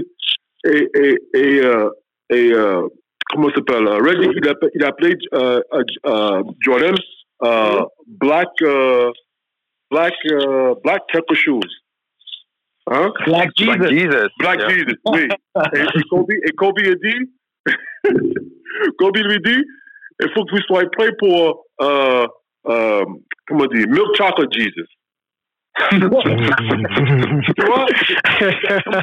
Comme, ouais, ouais. Pas seulement qu'il voulait être comme Jordan, il voulait être meilleur que Jordan. Mmh, okay, et puis il a okay. construit, il a construit son jeu, le mimétisme dans les dans les moves et dans la, et dans, et dans la mentalité. Le personne qui parle aussi, Lorenzo. Le personne qui parle aussi, tout. Tout est Jordan. Des vidéos à regarder d'ailleurs sur les comparaisons Kobe-Jordan où ils sont euh, mis côte à côte euh, en Oui. de vidéos, c'est absolument magnifique. Et d'ailleurs, c'est bizarre de ne pas voir plus de joueurs euh, imiter le style de jeu de, de Jordan, surtout dans sa dernière, euh, dans ses dernières années de carrière en fait. C'est là où on voit la difficulté technique et que peu de joueurs en fait arrivent. Exactement. Chose. C'est exactement ce que j'allais dire, c'est qu'au-delà d'observer, il faut pouvoir reproduire. Et, C'est ça. et c'est peut-être c'est peut-être euh, l'une des plus grandes difficultés. Hein. Vous avez vu euh, Kevin Durant? Euh, C'était la semaine dernière. Ouais, ouais. sur le, sur le shoot. Ouais, oui, ouais. oui, c'est-à-dire qu'il a quand même, et on, on parle de Kevin Durant qui a été, euh, qui est, on peut le dire en toute simplicité, le meilleur scoreur post-Kobe Bryant euh, en NBA sur la dernière décennie et qui sera un des meilleurs scoreurs dans l'histoire de toute la NBA quand sa carrière sera terminée, a dit Jordan, c'est un des dix meilleurs shooters de l'histoire. Et on, on, on est confus par cette perspective parce qu'on pense à des mecs qui shootent de très loin, le three-point shot et tout ça. Mais il faut oublier que Jordan avait cette capacité. C'est le style de jeu de la NBA de l'époque qui, qui ne, n'in- Ouais. n'influençait pas de shooter à trois points. Mais quand il a été question pour lui de gagner les finales en 92, il a eu le record des finales pendant plus de 15 ans avec euh, six paniers euh, contre les Blazers. Donc, Mhm. il a mis des buzzer beaters et des game winners en shootant à trois points, euh, crunch time à 2-3 secondes de la fin du match. Donc, il, il avait un shoot. Même contre Utah, il met des shoots à trois points critiques Ouais. dans la Ouais, reconquête euh, de, de ses titres. Donc, sa capacité à shooter, sa gestuelle, on voit aussi le travail accompli parce que quand il shootait en, en college, à l'université, et ses débuts professionnels aux Bulls, sa gestuelle était correcte, mais pas très, très, très propre. Et la fluidité du geste, euh, au fur et à mesure des années, et le fade away, magnifique dans la, dans la technicité, dans, dans le, le, le sens du détail. On voit que sa qualité technique était un ton inégalable. Et Kobe s'en est rapproché euh, plus que personne, Mhm. mais c'est- quasi inimitable. Et on sait que de jouer le in-between game, c'est très compliqué à masteriser. Et Jordan, Mhm. c'est la référence ultime. Ouais, qui finit ça, qui finit sa carrière avec en plus plus de 50% de réussite de tir en étant arrière. C'est quand même absolument, absolument quand même, ouais, clairement, clairement. Arrière défendu par les meilleurs défenseurs chaque soir euh, de NBA, quoi. Et à Bien cette sûr. époque, une, euh, une règle de défense qui était beaucoup, beaucoup plus euh, agressive que celle qu'on a connue après 2003. Bien sûr. Et, et en plus, on, on- dans, le, co- dans la contextualisation aussi, c'est-à-dire que quand on parle des générations, oui, mais regardez le jeu d'avant, ci et ça. Quand il est en train de, j'allais dire le mot anglais, torch, mais en français, ça sera pas joli. Donc, quand il, quand il- si, si, ça passe, ça passe, t'inquiète. Donc, quand il a torché euh, DJ, Dennis Johnson, qui était All NBA First Team, euh, de- Defensive First Team pendant combien de temps? Et qui fait 63 au Garden après en avoir mis 49 le premier match, c'est là qu'on est en train de se rendre compte que le mec est dans une autre galaxie. Mais on oublie en fait. Et, et, et cette piqûre de rappel que nous fournit ce documentaire, ça, contextualise, mais ça exprime également que on, parle d'un talent euh, inégalé à ce jour et peut-être inégalable. Rentrons justement, tu, mentionnais le documentaire. Messieurs, rentrons dans le vif du sujet. Euh, on va, on se focaliser sur l'épisode 1. Euh, remettons un petit peu les choses en, perspective et, en contexte. On a euh, au début de la saison 97-98 euh, des Bulls champions NBA pour la cinquième fois et en quête d'un sixième titre. Euh, on connaît les acteurs majeurs donc du quatrième et du cinquième titre, hein, Dennis Rodman, Rodman, pardon, Scottie Pippen, MJ, Tony Kukoc qu'on cite rarement, mais acteurs majeurs de, ces deux titres, Phil Jackson à la, baguette, mais euh, bon, euh, c'est assez classique. On connaît moins, on connaît moins euh, les deux Jerry Reinsdorf et, Jerry Krause. Et dans ce premier épisode, Jerry Krause étant décédé, c'est Jerry Reinsdorf qui se fait un petit peu le porte-parole du contexte de l'époque. Et on découvre des personnages, pour ma part, je vais le dire, je vais m'avancer, assez froids, assez, euh, assez stricts, et, euh, qui justifient euh, à l'époque leur prise de position. Qu'est-ce que on va commencer peut-être par par Sébastien Reinsdorf aujourd'hui, ça te suggère quoi avec les éléments que tu as pu voir donc dans les deux premiers épisodes? Bah, moi, j'ai appris pas mal de choses, en fait, hein, que ce soit sur les deux personnages. Et déjà, on peut, on peut qualifier de personnage pour, surtout pour l'un d'entre eux. Il y avait euh, et au-delà de ça, même je pense qu'on peut l'étendre vraiment à, aux, membres du staff en interne, des choses que moi j'ignorais totalement à l'époque, parce qu'à l'époque j'étais jeune, euh, le basket comme je le disais, on le regardait. Moi j'avais pas Canal+, fallait euh, j'allais regarder chez des potes, etc. C'était la nuit. Euh, j'avais pas d'argent, je volais euh, les cinq majeurs, euh, pardon, pardon, cinq majeurs, euh, les mondiales basket, etc. pour rêver un petit peu, etc. Donc tout l'aspect, et c'est ce qui est intéressant dans ce que tu dis, tout l'aspect inside dans le staff, j'en avais pas conscience du tout. Donc ce qui, ce qui se passe avec avec ces gens-là, les batailles qu'il y a en interne, et on voit que justement dans la direction parfois ça tire pas dans le même sens. Hein. Euh, mmh, mmh. J'ai trouvé ça très très intéressant et peut-être que je me suis dit ouais c'est on casse un petit peu du sucre sur un des deux. Et après dans l'épisode 2 on voit que c'est un peu rééquilibré mais quand même euh, on voit qu'en fait tout n'est pas que, que le règne on peut l'appeler comme ça hein, le règne des boules euh, c'est pas construit sur un coup de chance déjà. Ça il faut le dire. Ça s'est construit oui, on va, on va même compléter euh, tes propos en disant que ça s'est construit sur euh, l'adage de, en tout cas, deux personnes, euh, Jerry Reinsdorf qui a discuté avec nous, c'est bien, je sais pas si j'ai n'importe quoi, en 1983, je crois, je crois. Je t'entends très mal, je sais pas si c'est pareil pour tout le monde. Ah, ça a grésillé grave, là. Ouais, ouais, tu grésillais à mort. Ok, donc je reprends. Je disais simplement que j'ai... Ça continue, ça continue. Ça continue. Et là, est-ce que c'est mieux Parfait. c'est mieux. Je peux reprendre.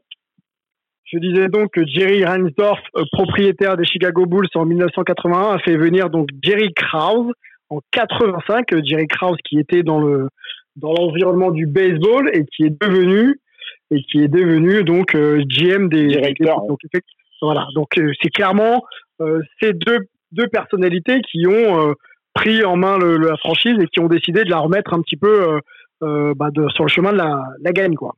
Ouais, alors Jerry Cross, c'était même plus que ça. Quoi. Lui, il voulait vraiment bâtir une machine à gagner, euh, coûte que coûte. On le voit après, c'est que lui, il veut, euh, c'est l'équipe avant les individualités entre guillemets, hein, parce que on sait que bah, tu peux pas te passer euh, de certains, et même si tu peux pas te passer de certains, bah, on le voit dans l'épisode 2 ce qui se passe avec Pippen. Mais euh, moi, j'ai appris beaucoup sur Jerry Krause.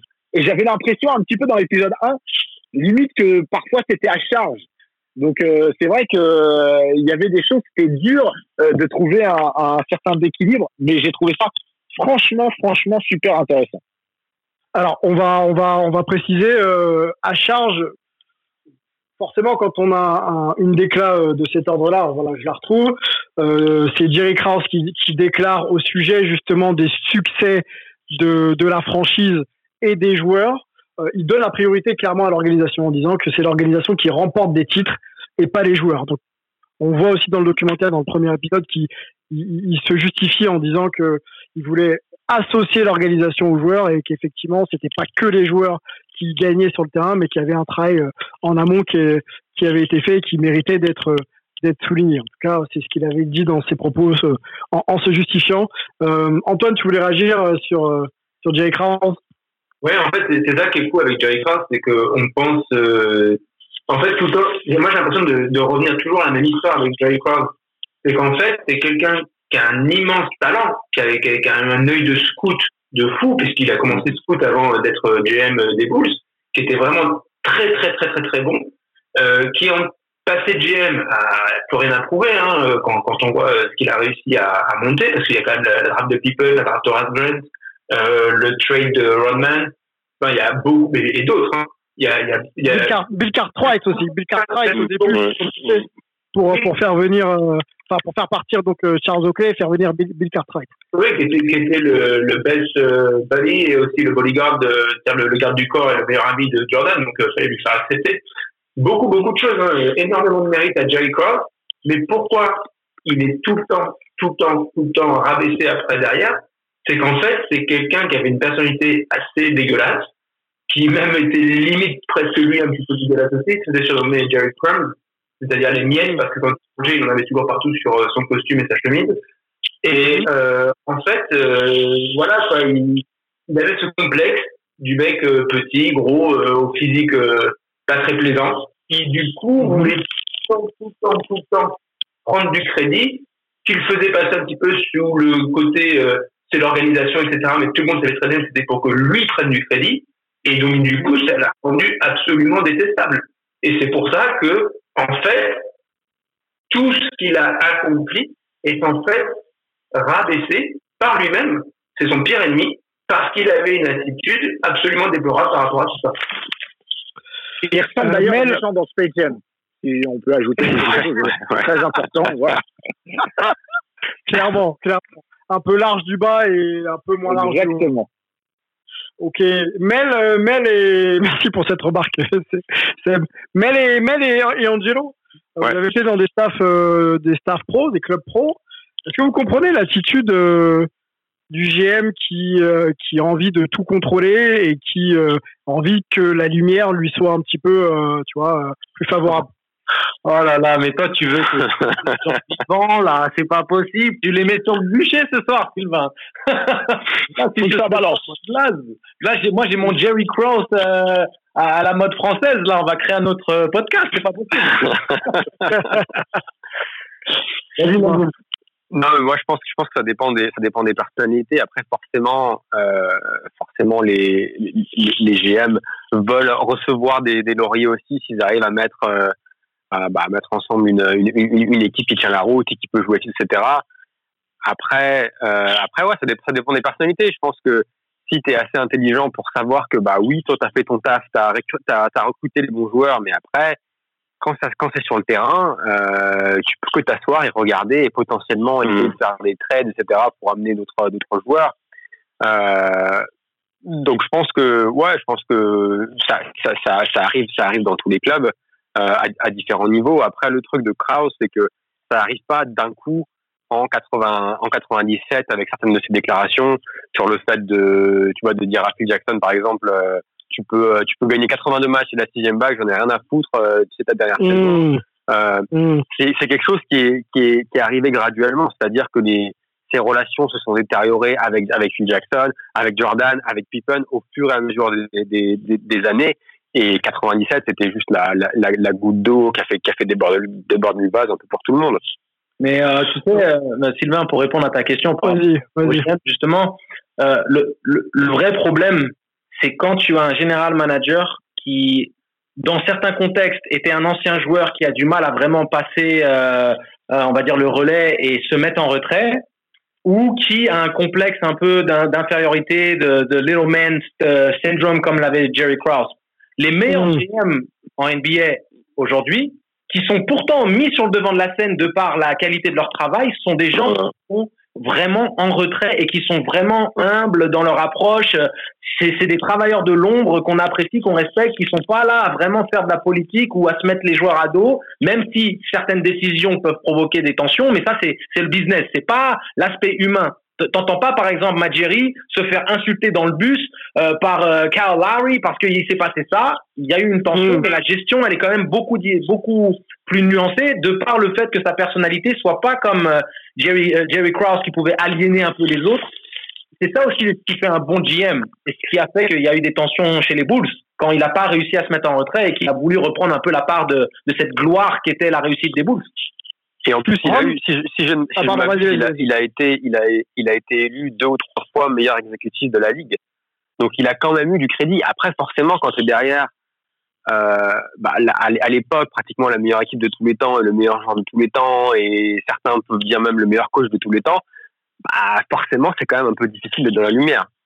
Après, messieurs, est-ce que euh, le, le, boulot de GM, moi, j'ai pas été GM, hein, mais est-ce que euh, c'est par essence euh, un boulot euh, un peu obscur, ingrat et impopulaire Non, pas du tout. Moi, moi j'étais moi j'étais GM, GM à, à, une certaine époque, mais moi je pense que le problème de Kraus, c'était son, son ego, c'était plus grand que son talent. C'est tout. Hein. Parce que tu peux pas. Enfin, ah, il devait être très grand parce qu'il avait du talent quand même. Hein. Oh oui. non. Honnêtement, moi, moi quand, quand, je regardais les, les, les épisodes, je me disais quand même, le mec, il est fort. Hein. Ah oui. Mais après, après, après, après le propos qu'il avait avec Phil Jackson, et quand, quand tu dis en, en, les années après les années, ça, ça, ça, ça s'est dégradé. Pourquoi? Parce que les années après les années, les, Chicago Bulls, ça devient un, un, truc énorme.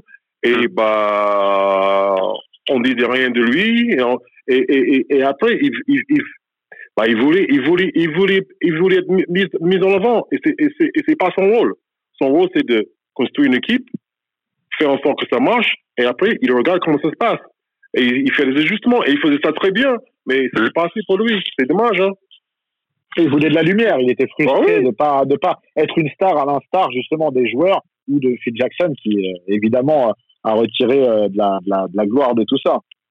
Dans, mais- dans le premier épisode, euh, on a on a euh, Jerry Reinsdorf donc qui justifie le talent et le travail de, de Jerry Krause en expliquant que le, le recrutement de Phil Jackson c'était lui et que si euh, Jerry Krause n'avait pas pris cette décision, on en- on n'en aurait pas entendu parler de Phil Jackson. Donc ça, on peut le mettre à son crédit. Par contre, est-ce qu'on peut considérer que la réussite de Michael Jordan est due à Jerry Krause? Est-ce que c'est Michael, est-ce que c'est Jerry Krause qui a fait le succès de Michael Jordan ou est-ce que on aurait mis un autre GM, Michael Jordan et les Chicago Bulls auraient eu un peu le, là- le même parcours? Là, tu vois, tu as, nuancé la question le moment où tu as dit Michael Jordan et les Chicago Bulls.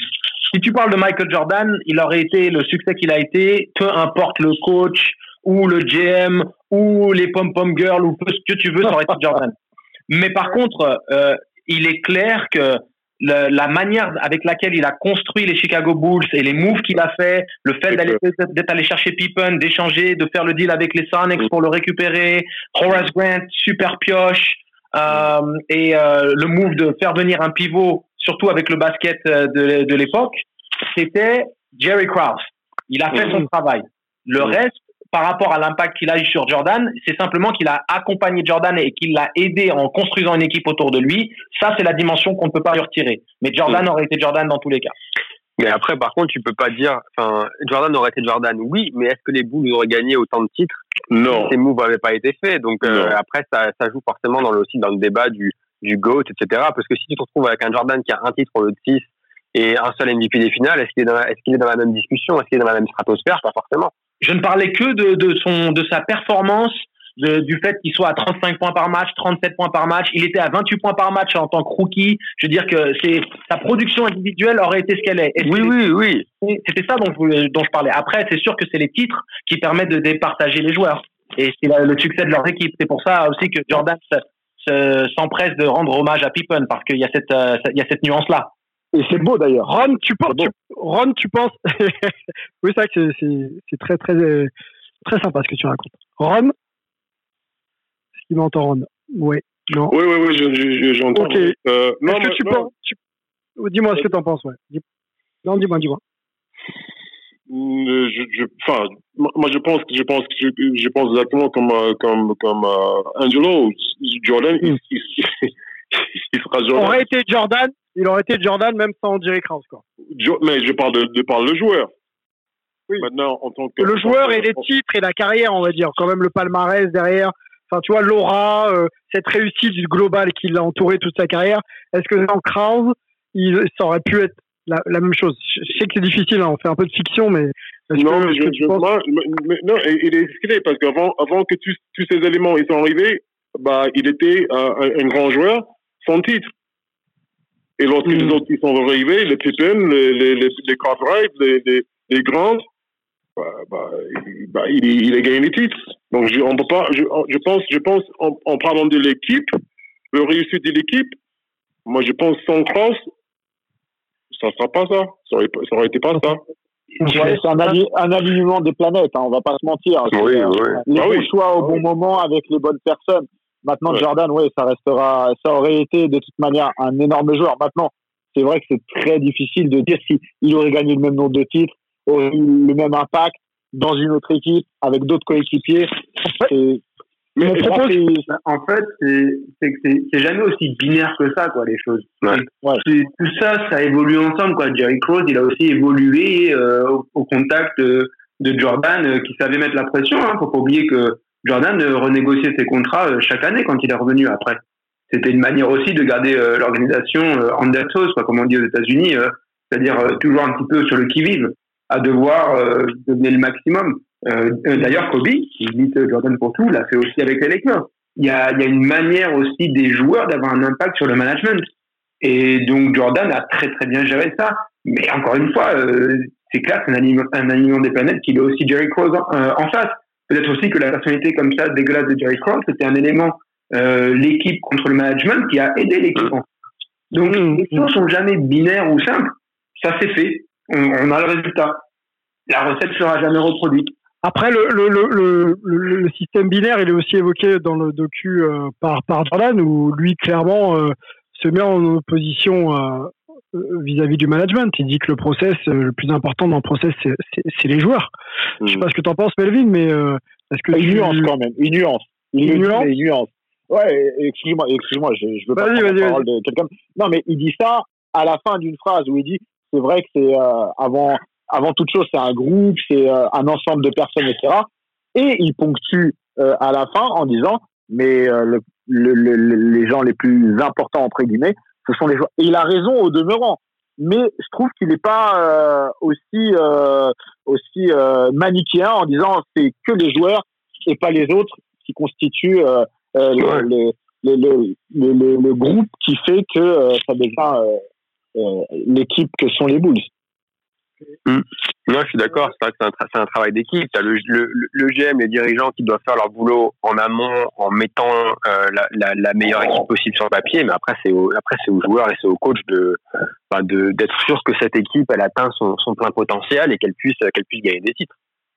Ce qui est beau dans cette histoire, c'est qu'en en fait, ils se sont construits ensemble. Et c'est ça qui est paradoxal parce qu'ils se déchirent complètement à la fin. Mais quand tu penses à l'évolution des Bulls qui ont dû grandir, passer l'obstacle le, Detroit Pistons, apprendre de, de, la grandeur des Boston Celtics, Jordan qui lui essayait de dépasser Bird et Magic, Pippen qui mm. apprend au contact de Jordan et qui devient un grand joueur, Phil Jackson qui définit sa philosophie Zen Master au fur et à mesure des années. Je veux dire, en fait, ils se sont construits. C'est juste dommage que euh, ça finisse en queue, en queue de boudin comme ça parce que euh, ils sont tous indissociables de cette euh, de cette grande épopée Chicago Bulls et on ne peut pas retirer la grandeur du travail de Krause, comme on peut pas retirer l'impact de Phil Jackson avec euh, Jordan, comme on ne euh, on peut pas dissocier Pippen de Jordan. C'est juste ça qui est assez incroyable et c'est cathartique comme on dit. C'est une sorte de métaphore de la vie et de l'humain en fait, de toutes les émotions, de toutes les approches et de l'évolution des des relations.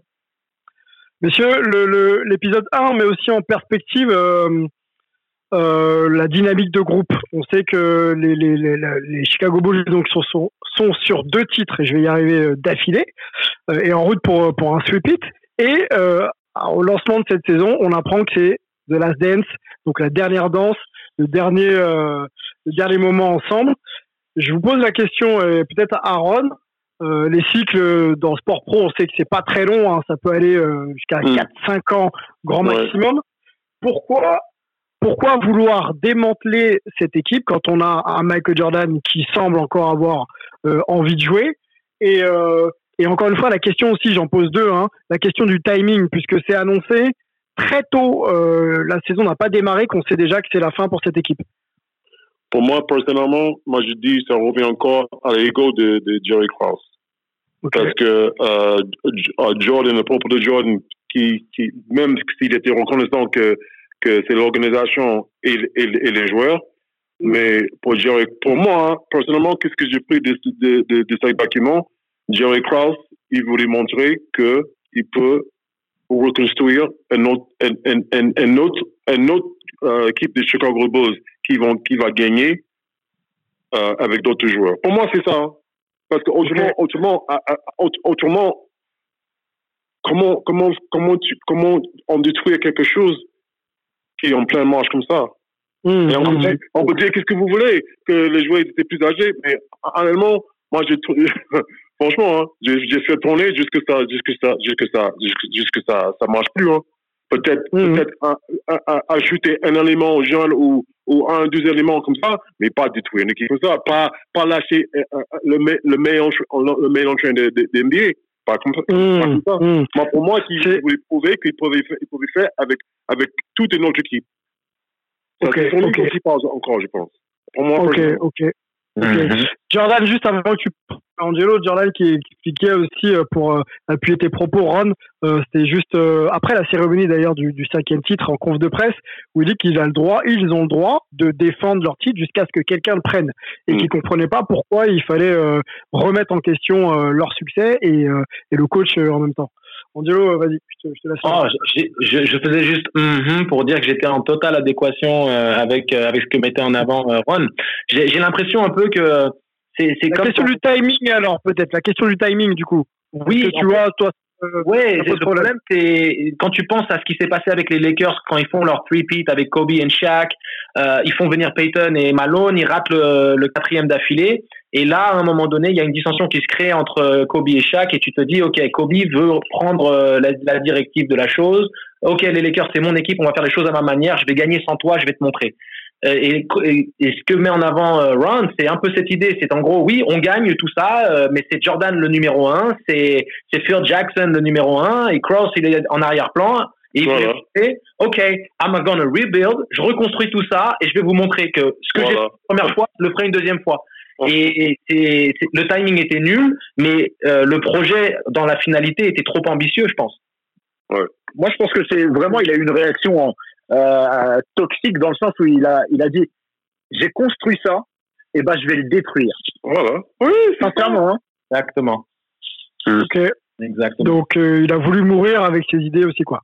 Mais, mais, c'est ça qui est un peu stupide parce que rien que la notion de dire tu peux gagner 82 matchs d'affilée, ce sera ta, ta dernière année, niveau business, niveau tout le reste, c'est juste profondément stupide parce que ça veut dire que l'ego prend le pas sur la, la le rationnel, la logique sportive. Ouais, mais c'est ce que c'est ce que disait Ron parce que au final l'idée de vouloir reconstruire mais reconstruire petit à petit parce que ben tu vois que Scottie Pippen il a je sais plus quel âge il devait avoir 32 ou 33 ans lors de la dernière saison. Il a eu pas mal de, de soucis de blessures. Donc vouloir essayer de rajeunir l'équipe en soi c'est pas une mauvaise idée. Mais le faire de la façon comme ça en là tu sautes à deux points tu fais une grosse bombe dans la piscine quoi c'est-à-dire euh, les 82-0, euh, rien à foutre, tu seras pas le coach. Il a juste manqué de manquer de tact et comme euh, comme comme tu le disais Angelo ou, ou, Seb pardon, il a voulu construire ce qu'il a il a voulu détruire ce qu'il avait construit. Mais c'est enfin c'était c'est sûr que ça allait pas ça allait pas fonctionner quoi, ça allait pas aller dans son dans son sens. Antoine, on, a parlé de l'ego de Jerry Krause et ensuite on va aller sur le deuxième épisode qui est plutôt centré sur, sur Scottie Pippen. Euh, quels sont pour toi les éléments autres que l'ego qui ont euh, vraiment poussé Jerry Krause à, prendre des décisions drastiques? On sait que la, justement la, relation avec euh, euh, avec Phil Jackson était était détestable et, que Pippen devenait de plus en plus frustré par par les termes de enfin par son contrat et le fait qu'il soit qu'il soit sous-payé. Est-ce que tout ça ça a vraiment poussé un peu plus Jerry Krause à, à s'aborder le projet Bulls? Ouais ouais, tout va ensemble en fait. Mais euh, en fait, il n'y a aucune raison, bah, sinon ce serait une raison à 1%, quoi, 99%, c'est l'ego de Gary Fox. C'est tout. Mais l'ego qui s'est aussi construit dans son rapport aux autres euh, difficile. Donc euh, c'est sa psychologie presque plus que son ego quoi. C'est quelqu'un qui est, qui est assez atteint euh, psychologiquement quoi sur certains aspects. Mmh. Donc euh, voilà et qui n'a pas réussi à en tirer quelque chose de, de positif vers la fin. Quoi. Euh, il y a des gens qui sont résilients, lui euh, manifestement non, en tout cas dans sa, dans sa, dans son rapport aux autres. Et euh, mais je suis encore une fois, moi je suis pas sûr que finalement ça n'ait pas aidé. Vous voyez ce que je veux dire? Est-ce que vraiment les Bulls auraient réussi à faire un sweep quand on sait un deuxième sweep quand on sait à quel point c'est difficile s'il n'y avait pas aussi ce côté nous contre tous et notamment contre ce mec qui est dans le bureau en haut, quoi. Après, c'est parce que ça, peut aider, ça peut aider, mais est-ce que c'était sciemment, est-ce que c'était euh, fait sciemment de la part de Jerry Krause pour aider l'équipe à, gagner? Ça, je... Non, non, non, non, non. mais par contre, est-ce que si on n'a pas un mec qui est comme ça, on arrive à avoir une équipe qui se surpasse à ce point-là? Les images sont très claires. Euh, 97, il gagne le titre. Donc on sait ce que c'est qu'une remise de titre. On donne d'abord le trophée au propriétaire. Ensuite, on passe au GM. Ensuite, on passe à Phil Jackson et Michael Jordan qui est MVP. Et quasiment la première question de Ahmad Rashad, qui est, qui est un des, plus grands commentateurs, euh, commentateurs qu'on ait, qu'on ait connus, et notamment il était très proche de Jordan. Et justement sur est-ce que vous allez pouvoir le défendre l'an prochain? Et de suite, euh, Phil Jackson et Jordan se regardent en disant bon, euh, on peut juste profiter de ça. Ça fait même pas 10 secondes qu'on va dans les mains. Pareil, après, tu l'as mentionné juste avant. Mais je il y a, ce contexte-là. Et est-ce que ce conflit, quelque part, n'aide pas aussi à ce qu'on a vu derrière, de Last Dance? Donc, c'est très important qu'il l'ait contextualisé, d'ailleurs. Et, et ces flashbacks-là, justement, je trouve que ça fait partie des plus intéressants. Quoi. Il y a eu le, le, le Cocaine Circus, qui est vraiment génial parce qu'on n'a jamais vraiment entendu comme ça. Euh, là, Jordan s'ouvre vraiment, il nous donne une anecdote qu'on n'a jamais, jamais vue. Et c'est là où j'aimerais bien plus de, de retours historiques comme ça, vraiment exclusifs, jamais, jamais vu, complètement inédit. Euh, la lettre euh, à sa maman et euh, ce passage-là sur, euh, sur Jerry Krause et autres, il y a quelques éléments pas mal. J'aime beaucoup le, le retrait dont a fait preuve Phil Jackson. on voit que c'est quelqu'un qui, avec le temps, a réussi à analyser un petit peu tout ça et à prendre du recul par rapport à la situation. Et il n'est pas injuste, notamment par rapport à Jerry Krause, alors que c'est peut-être lui qui avait la relation la plus vraiment conflictuelle avec le, le GM des Bulls. Euh, et mais bah, quand tu veux sur, sur Pippen, euh, passons dit, parce que là, c'est très important. Et même aujourd'hui, Pippen n'a toujours pas euh, fait le, le, de maturité par rapport à ça ou de recul, hein, pas du tout. Ouais, complètement, on le sent, on le sent un peu marqué. Angelo, tu avais juste un petit point et ensuite on passe à Pippen et puis. Ouais, ouais, euh, je disais, la relation entre Krause et, et, Phil Jackson, tout, tout n'est pas dit parce que Phil Jackson met en avant que les gens changent, mais lui aussi change et, et a changé. On a vu aussi comment il était euh, par la suite dans son rôle de, de general manager, mais ça c'est un autre débat. Euh, juste pour réagir très très rapidement sur ce que tu disais par rapport au fait que potentiellement les Bulls n'auraient peut-être pas gagné un three peut-être que, peut-être que, faut pas oublier que Jordan était au centre. C'était l'élément moteur de ce groupe. Et quand tu penses au premier three-peat des Lakers et à l'unique three des Lakers avec Kobe et Shaq, ils vont à quatre finales d'affilée et ils ne gagnent pas contre euh, les, Pistons par une dissension totale à l'intérieur du groupe, mais que si ils avaient joué à la hauteur de leur talent, ça faisait quatre d'affilée, pourquoi pas cinq, pourquoi pas six? Donc c'est plus par rapport à la dimension euh, de, de, ce qui se passe à l'intérieur du groupe que tu peux définir si ça va ou pas. Donc s'il y a une réelle cohésion, tout se passe bien dans le groupe, on peut très bien considérer à la même échelle que ça aurait pu ne pas passer, que ça aurait pu passer. Parce que Jordan est un tel vainqueur euh, compulsif, euh, obsessif.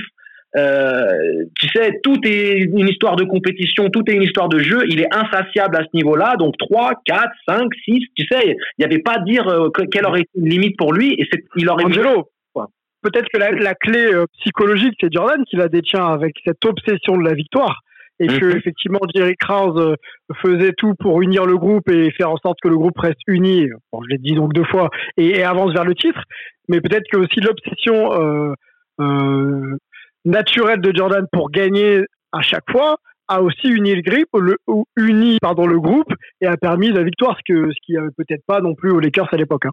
C'est le facteur de toute façon de, tout.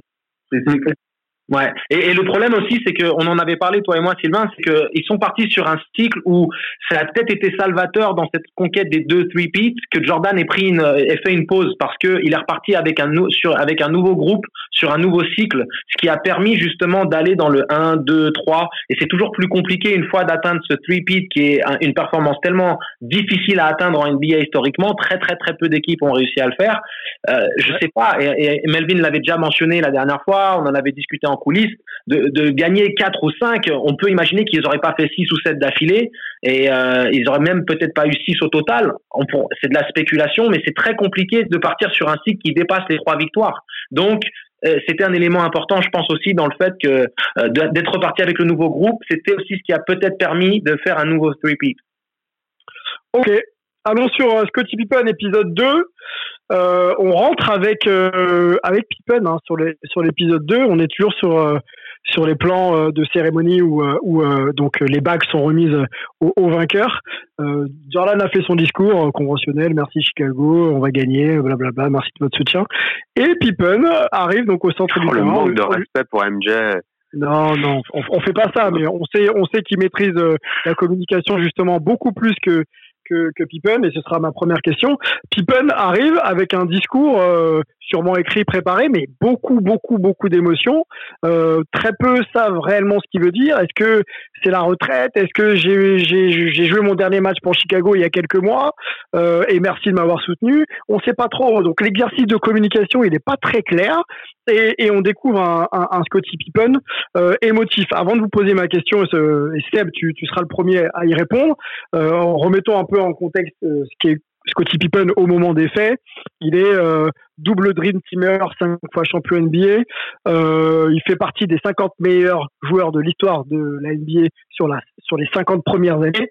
Euh, il est parmi les meilleurs au stats de, de, de Chicago. Hein, je ne les ai pas sous les yeux, mais je crois que c'est deuxième aux interceptions, au rebond, premier au pass, deuxième deuxième au point.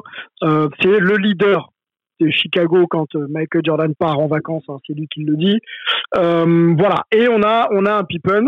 On apprend aussi qu'un Pippen est, sous-estimé puisqu'il est le sixième salaire des Bulls et 122e salaire de la NBA. Incroyable.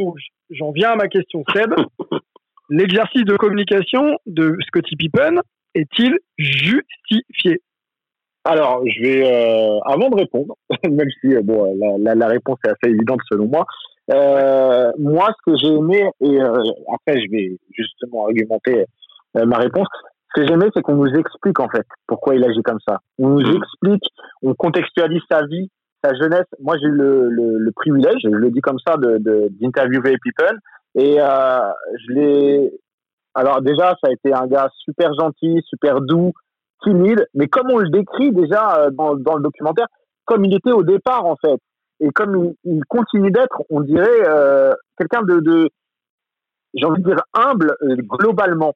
Et euh, donc oui, c'est justifié qu'il réagisse comme ça parce que c'est le lieutenant de Jordan et, j'ai vraiment apprécié ce que Jordan dit de Pippen, ce qu'il avait déjà dit par le passé, et qu'il le répète, qu'il dit que voilà, sans lui, bah, il n'aurait pas pu faire ce qu'il a fait. C'est quand même quelque chose d'important. Il faut que les gens le sachent. Et ça aussi, pareil, on revient sur l'histoire on parlait tout à l'heure de la legacy de, Jordan, eh bien, euh, Pippen en fait partie. Donc, quand tu as un rôle, tu as rappelé ces stats euh, qui sont quand même exceptionnels, quand on a un rôle aussi important, évidemment que c'est euh, justifié de réagir comme ça. Et pourquoi il a réagi comme ça? On, Je dis, on voit sa jeunesse, etc., les difficultés qu'il a eues. Et j'ai l'impression que c'est quelqu'un qui est quand même très sentimental. Alors, ça peut paraître super abstrait quand on parle de de millions de, de, de salaires et de quand, quand on est à ce stade-là de, de, de, popularité, et, etc. Mais moi, je pense qu'en fait, euh, ça l'a blessé, qu'on ne reconnaisse pas sa juste valeur en termes de, de salaire et qu'on le qu'on le valorise pas, en fait. Je pense que mmh, vraiment, mmh. et c'est ça qui fait qu'il y a une cassure à un moment donné et qui se dit que bah, il rien va changer cela. Donc euh, sa communication, elle est, elle est peut-être hasardeuse, comme, comme tu l'as dit, mais elle est justifiée parce qu'on a touché l'homme. On n'a pas seulement touché le joueur, on a touché l'homme. Et à partir du moment où je pense qu'on touche l'homme, eh bien, il y a, y, a, y a une réaction d'orgueil qui, est, pour le coup, je sais même pas si on peut euh, euh, appeler ça de l'orgueil, mais peut-être une, une réaction de fierté. Pour moi, il y a une différence entre l'orgueil et la fierté. Je pense que c'est sa fierté qui en a pris un coup et c'est justifié. Angelo et, euh, et, Melvin et même Ron sur, cette question, la dynamique de groupe, c'est très important de, euh, de, situer aussi également les joueurs dans un groupe, les leaders, euh, les, hommes de l'ombre. Voilà, tout le monde a une place et tout le monde apporte au projet. Pour vous, à l'époque, quelle, place a Pippen au sein de la franchise? Quelle, quelle, quelle, quelle place il occupe J'entends, j'entends, et on sait, on sait que c'est le, c'est le lieutenant Jordan. On a entendu ça longtemps, mais dans l'importance euh, réelle qu'a, qu'a, Pippen. Ah, elle est, elle est totalement insoupçonnée parce que, et, tu sais, hein, Georges Eddy en parlait souvent quand euh, il, faisait les commentaires des matchs à l'époque des Bulls du premier three-peat. Euh, Horace Grant, c'était un des, des, meilleurs amis de Scottie Pippen. Et Pippen, c'était l'homme glu, en fait. C'était celui qui était toujours très prévoyant envers ses coéquipiers. On sait que Jordan est un leader euh, très dur, très exigeant, quasi tortionnaire parfois. Et mhm. Pippen, c'était la force tranquille, euh, très altruiste. C'était celui qui était leader en passe décisive dans l'équipe, qui mettait, qui mettait bien tout le monde, euh, faisait l'effort, compensait les, lacunes défensives de certains de ses coéquipiers, et, et, surtout humainement très très propre. Et, et tu vois que c'est un homme de famille, 12 enfants dans sa famille. Donc si tu veux, l'importance qu'il a eu dans, dans le succès des Bulls est absolument insoupçonnée.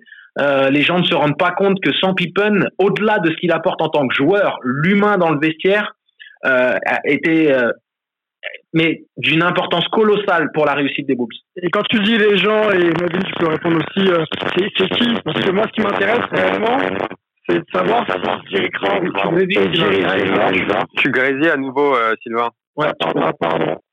Là, là, là, gauche, là, ou pas, monsieur Grésille, grésille. Non. Ah là là.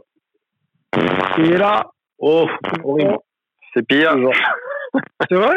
Ouais. Merde. Ah, ah, Là, ah, c'est mieux. là, c'est bien. Ok. Vas-y. Donc, je disais, plus. je disais, chaud, très très chaud. Tu disais, tu parles des gens. Euh, centrons, euh, anglons plutôt sur euh, sur les les Jerry là, les deux Jerry. Est-ce que eux avaient conscience de l'importance du Pippen de, Pippen dans le projet et est-ce que euh, bon, on a un peu la réponse, mais est-ce que ils l'ont mis dans les meilleures dispositions pour pour qu'il puisse euh, être ce qu'il est quoi? Moi, il faut, il faut, il faut pas oublier les gars. Euh, et, c'est, vrai tout ce que, vous dites euh, par rapport à Pippen euh, quand vous voyez, vous voyez son histoire de famille, famille et tout ça, son importance de Chicago, Bulls. Mais quand même, quand je regarde, et qu'est-ce qui m'a touché en regardant, en regardant le deuxième, euh, deuxième épisode, c'est lorsque il est, il est constat, constaté que peut-être il il était trop, trop vite à signer ce nouveau contrat. Mmh. Tu vois, ça, il, Ouais. il pas ça. Et, et ça m'a donné l'impression, tu sais, quand, quand tu es un enfant et tu, tu, tu, tu fais une bêtise, et derrière, ton père, il revient, il dit, bah, c'est pas grave, on va, on va, on va régler ça, on va, on va mettre, mettre, mettre ça sur le pied comme il faut. Bah, ça s'est pas passé avec, avec Jerry Krause. Bah, il en a- Allons, allons là-dessus. euh, allons là-dessus. On va peut-être donner un petit peu de contexte et on va en débattre. Euh, Pippen est drafté, euh, il sort de Central Arkansas. Il est drafté en 87 par, par Seattle. Seattle est changé dans la foulée donc euh, à, Chicago. Il a son contrat rookie et euh, corrigez-moi messieurs en 91, il est libre de signer un contrat, une extension ou un contrat un peu plus important et euh, vient sur la table 7 ans pour 18 millions. Donc ça peut choquer aujourd'hui, mais pour ceux qui nous écoutent, c'était euh, peut-être un peu moins choquant à l'époque, mais par contre, on était dans un quand même. contexte, euh, mais quand même, parce qu'on était dans un contexte d'évolution sur le plan marketing, communication Mhm. euh, de, de la NBA et les contrats étaient de plus en plus importants à chaque fois. Et bien sûr, Pi- Pippen étant à son prime, était le joueur, enfin, pas loin de son prime, un joueur déjà euh, quasi dominant à son poste et qui pouvait prétendre à mieux. On lui propose donc euh, cette, ce contrat. Eu égard euh, de, à l'éducation, le contexte euh, de la manière dont Pippen a grandi, euh, il s'est dit que c'était plus sûr pour lui, pour sa santé et pour sa Mhm. famille de signer ce contrat-là. Le documentaire raconte que Jerry Reinsdorf lui conseille de pas signer. Ça, on en reparlera ap- après, mais je trouve ça assez hypocrite. Il signe le contrat et, et derrière, derrière, bah, il se retrouve pieds et poings liés pendant pendant sept ans. Euh, question peut-être à, à Antoine. Antoine, qu'est-ce qui, quels sont les principaux responsables justement de la situation de Pippen par rapport à, à cette situation contractuelle? Est-ce que c'est Pippen, ses conseillers, ou est-ce que c'est les mecs qui ont les mecs pardon, les deux Jerry qui ont senti euh, qui ont senti que le, que Pippen était plutôt un mec gentil, pas très pas très compliqué, et qui lui ont proposé un truc qui dont ils étaient sûrs qu'il avait pas refusé quoi? Euh, franchement, c'est Pippen. D'accord Il y a, on peut, ça sert à rien de tourner autour du pot. La vérité historique, elle a été établie maintes fois. Il n'y a pas que le commentaire de Jerry Reinsdorf. Il y a des, des, des gens qui ont écrit des biographies sur Jordan ou autres euh, et autour des Bulls qui se sont penchés sur la question. Tout pense, euh, tend vers c'est Scottie Pippen qui a fait une mauvaise décision, c'est tout. Même ses conseillers, ses agents à l'époque lui disaient de ne pas signer ce contrat. Tout le monde lui disait de ne pas signer ce contrat. Il n'a pas anticipé. Ils sont en 91. Euh, en finale, alors là, par contre, un élément de contexte effectivement on peut un petit peu quand même euh, dire que la, direction, Reinsdorf et Kraus, euh, ont un petit peu filouté, quoi, parce que en fait, ils lui mettent ce contrat sur la table, sachant que c'est le premier contrat qu'il va signer, puisqu'il a été avant il est sur son contrat rookie, et on est pendant les finales, donc c'est pas tout à fait un moment où les joueurs voyaient y penser. Pourquoi il le force à signer quasiment tout de suite, c'est qu'en fait le le, le, le salary cap va, euh, euh, pardon, il y a la deadline, le- comment on dit en français? On peut dire la deadline? Vas-y, vas-y. Ouais, ouais. La date va butoir. expirer à minuit. Non, deadline, je préfère, en fait. Je préfère deadline. la, limite, la date limite, etc.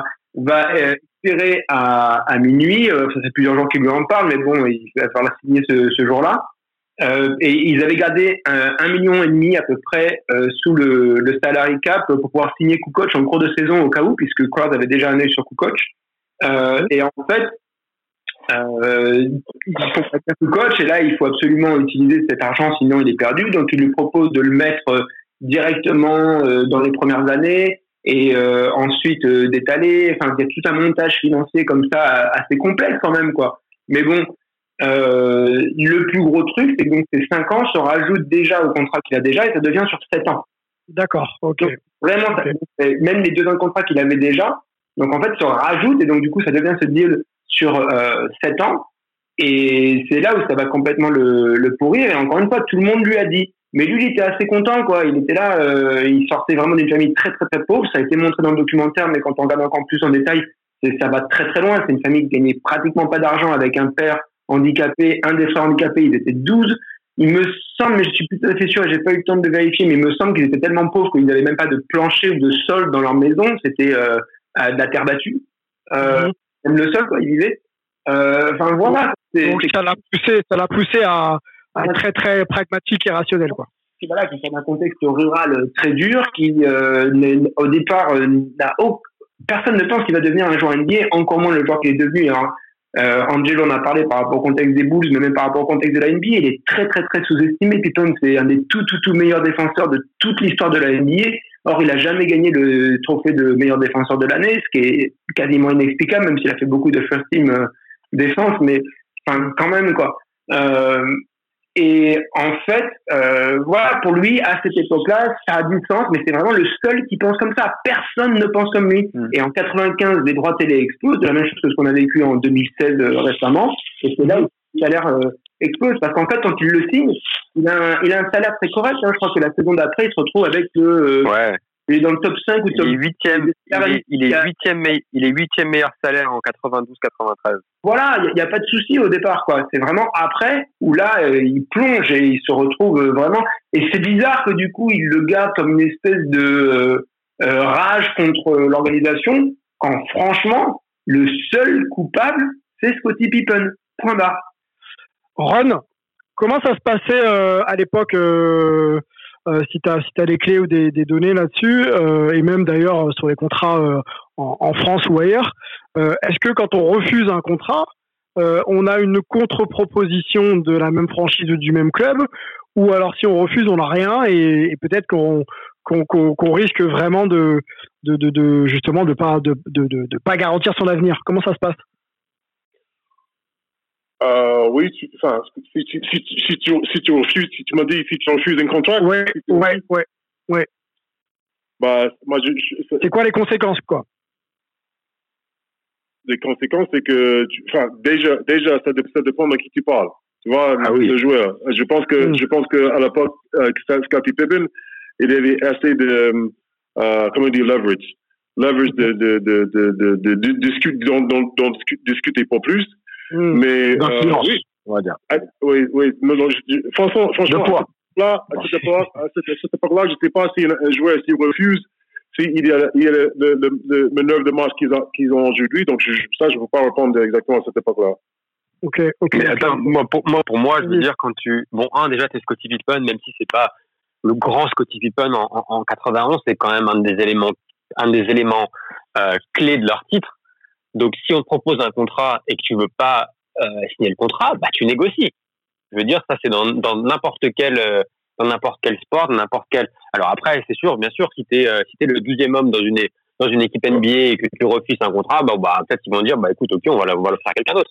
Mais pas quand t'es Scottie Pippen, donc tu négocies.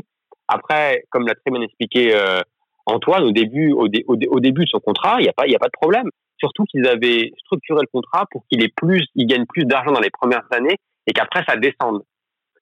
Donc c'est-à-dire qu'il est, euh, on l'a dit, il est huitième meilleur salaire en 92-93, mais après par contre euh, son salaire devient complètement euh, dérisoire parce que les, droits télé arrivent et qu'il se retrouve 122e. Mais pour remettre en, contexte, à la même époque, lors du premier tripit, Jordan, il gagne 4 millions par an.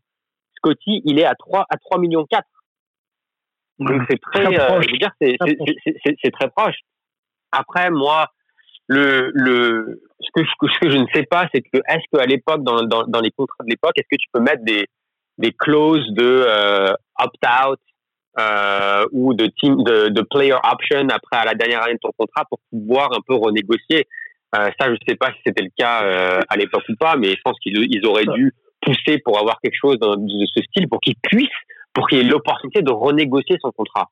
Parce que là, au final, tu as ton contrat, tu l'as signé, bon, bah, tu peux leur demander de renégocier, mais eux, pourquoi, pourquoi ils vont le renégocier? C'est extrêmement positif pour la franchise. Et après, j'irai même un peu plus loin. Euh, et c'est quelque chose que Draymond Green en, en, parlait, je crois, hier dans son interview, et c'est un, un, des premiers trucs que j'ai noté en regardant l'épisode, c'est que si Scotty ne signe pas ce contrat-là, est-ce que on a les Bulls, est-ce qu'on a le deuxième tripit Parce qu'au final, avoir Scotty à euh, 2 millions par an, ça leur a sûrement permis d'avoir l'équipe qu'ils avaient lors du, lors du, lors du second tripit. Et c'est un peu, pour moi, c'est le parallèle avec les, avec Golden State et avec le contrat de Steph Curry euh, quand ils gagnent leur premier titre, où il était extrêmement sous-payé, même si même si je crois que c'était 4 ans, 44 millions, donc les, les, les montants sont, sont forcément différents.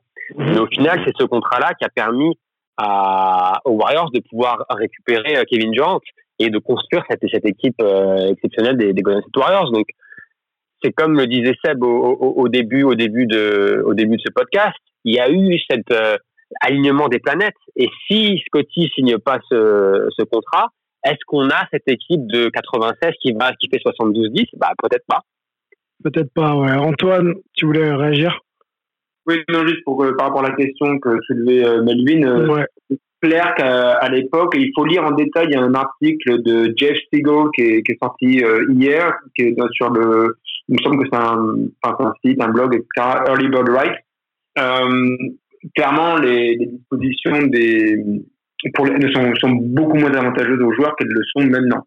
Mais ça n'empêche pas qu'encore une fois, la, responsabilité, c'est la sienne de le, de le signer ou pas. Mais sur les possibilités de, renégociation, c'était beaucoup moins coutumier d'en inclure dans les contrats. Angelo, euh, Seb, on, on retourne un peu sur, sur, sur Scottie Pippen et sa communication. Euh, on apprend aussi dans l'épisode que sa frustration augmente et que euh, il, prend une décision qui est assez lourde de sens. Euh, il, est, blessé, je crois, en fin de saison 96-97 euh, et il doit se faire opérer et il décide de pas se faire opérer à l'été. il profite de son été et il recule donc l'opération et il se fait opérer début, début de saison. En tout cas en pré-saison, il n'est pas il est pas valide, il n'est pas présent à Paris, il n'est pas présent pour les matchs de préparation avec euh, avec Jordan euh, et, et, consorts. Est-ce que vous comprenez euh, pareil hein, la prise d'opposition un peu un peu ferme de, de Pippen que de penser à lui et à son avenir quoi? Est-ce que c'est compréhensible quand on est dans une dynamique de groupe et que c'est une dynamique qui, qui gagne? Euh, Sébastien, je te, vas-y la scène si tu veux y aller. Ok, bah merci. Euh, alors, est-ce que c'est compréhensible dans une dynamique de groupe? Non. Mais je pense qu'à ce moment-là, il est déjà plus dans une dynamique de groupe, il est dans une dynamique pour lui, euh, dans le sens où euh, bah, il estime en tout cas que lui, il a tout donné pour le groupe et que au final, on va dire la, la corporation euh, Bulls ne lui redonne pas ce que lui a donné. Euh, il se dit bah vas-y. Là la cassure elle est effective. Il dit, bon, ils, ils, vont voir que sans moi eh bien euh, c'est plus la même équipe. Peut-être qu'il se dit ça. Et donc, il se dit, bah voilà, bah, je, vais, je, vais, je vais faire les choses de cette manière-là pour qu'ils comprennent que euh, ils ont sous-estimé mon importance sur le terrain et dans le vestiaire. Après, est-ce qu'il s'est pas senti lâché aussi par ses coéquipiers à un moment ou à un autre? Euh, mm. Ça, c'est euh, des explications qu'on pourrait avoir par la suite. Mais est-ce que c'est logique pour une dynamique de groupe? Non, pas du tout, parce que tu lâches tes coéquipiers et euh, tout le monde, en tout cas, je pense sur le parquet, avait conscience de l'importance de, de, de Scottie Pippen. Euh, maintenant, je pense que c'est à ce moment, enfin un petit peu avant, euh, que, que la cassure se fait et que là, elle est consommée. Euh, il y a une vraie fracture et euh, je pense que déjà à ce moment-là, il est inconsolable et il se dit que ça sera effectivement sa dernière année, mais il va mm -hmm. prouver aussi qu'ils ont eu tort que ce soit sa dernière année avec les Bulls. Ok, et tu penses que c'est la meilleure manière, cet Angelo, la meilleure, meilleure manière de le de, l'exposer, de le prouver?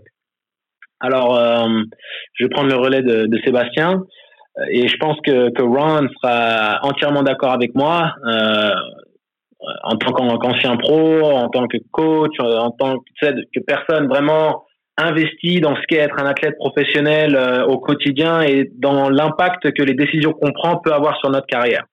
Mhm. Le moment où le contrat est signé, il y a des choses que tu contrôles, il y a des choses que tu contrôles plus.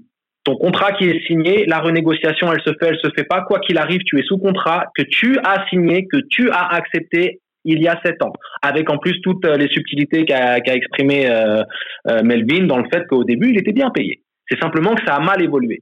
Le fait que les mhm. Bulls n'aient pas, euh, on va dire, reconnu ou qu'ils n'ont pas eu euh, un comportement familial et qu'ils ont été super corporate en mode non, a contract is a contract, c'est le business, on renégocie pas, fin de l'histoire. Mhm. Tu arrives en cette situation où tu te blesses lors euh, des finales. Tu gagnes un deuxième titre et tu es en chemin pour un troisième, pour un troisième titre. Tu peux avoir tous les a priori que tu veux, toute la rancœur dans ton cœur vis-à-vis de l'organisation. La finalité, c'est euh, que tu es en position de refaire un repeat, tu ne peux pas changer ta situation contractuelle et tu es donc en situation de renégociation potentielle à la fin de cette année-là, que ce soit avec les Bulls ou avec toute autre franchise qui veuille recruter Scar et Pippen.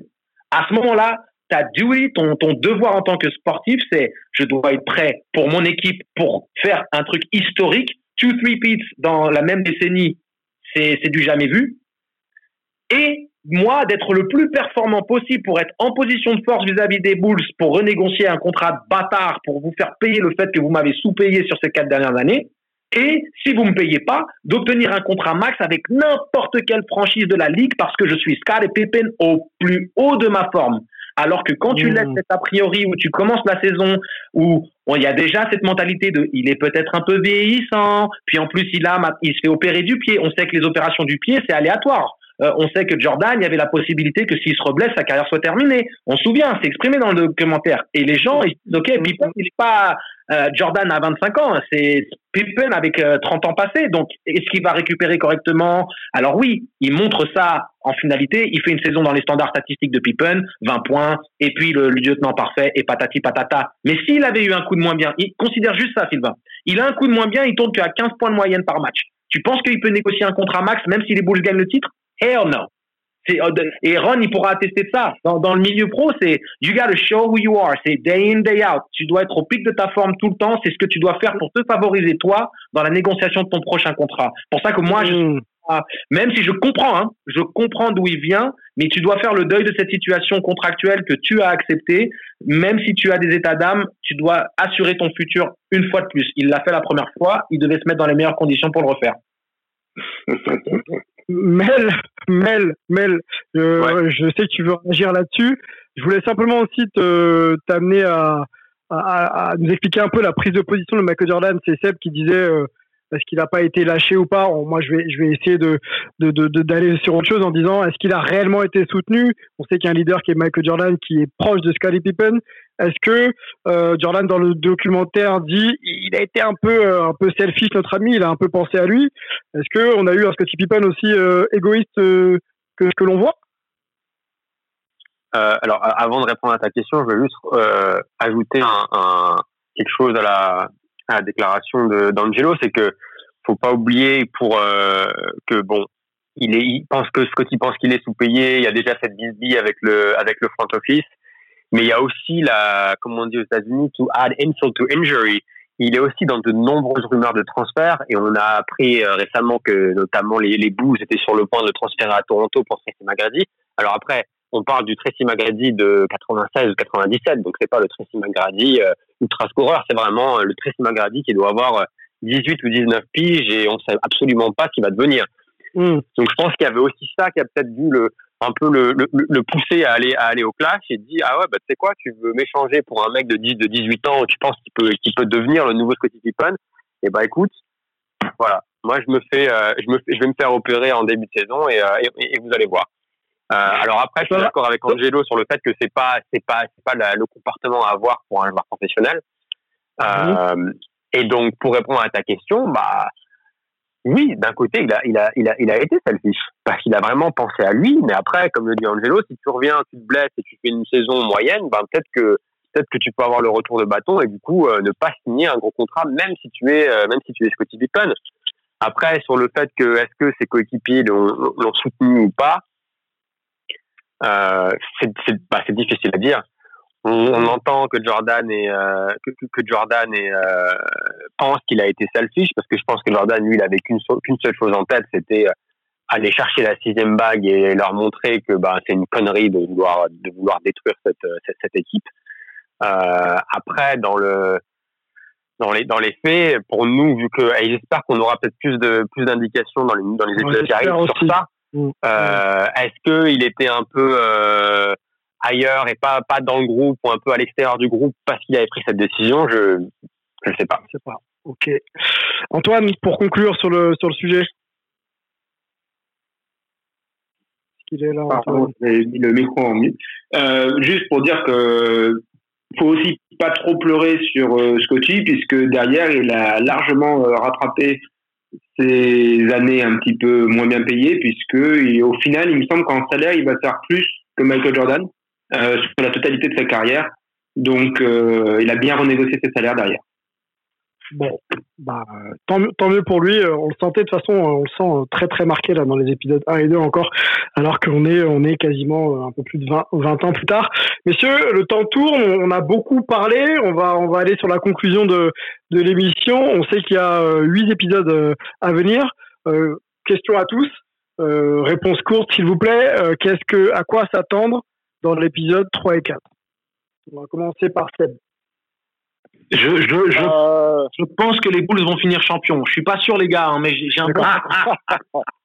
ok. Ouais, ok, ok, ok. L'histoire, l'histoire sportive, on la connaît.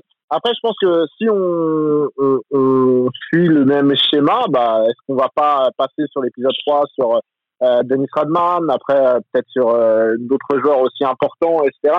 Et en fait, c'est ça le truc, c'est que ça nous laisse euh, un petit peu dans, dans, dans le flou puisque euh, le, la construction et la narration de, de ces documentaires, eh bien, elle est, euh, elle est sur de multiples aspects.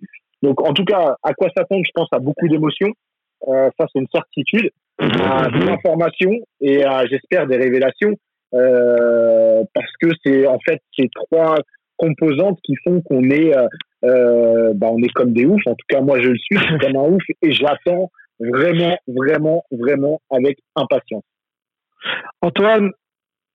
Ouais, ils vont faire le. D'ailleurs, Melvin hein, le, le, dit aussi, là. Euh, ils vont faire l'épisode 3 sur euh, Dennis et l'épisode 4 sur euh, Phil Jackson, donc Dennis Rodman et, et Phil Jackson. Et Dennis Rodman, ça a beaucoup de sens, puisqu'avec ce jeu des allers-retours, on va en fait avoir un aller-retour, je suis sûr, sur les Pistons et Bad Boys, où donc Dennis Rodman faisait partie donc fin des années 80 et tout tout début, enfin, tout, tout début des années 90, euh, vraiment 89-90, pour montrer à quel point euh, Jordan et les Bulls ont dû passer cette montagne pour ensuite devenir des champions. Donc ils vont jouer sur ces deux aspects-là. Ron, ça t'intéresse euh, Dennis Rodman, Phil Jackson? J'imagine que oui. Hein.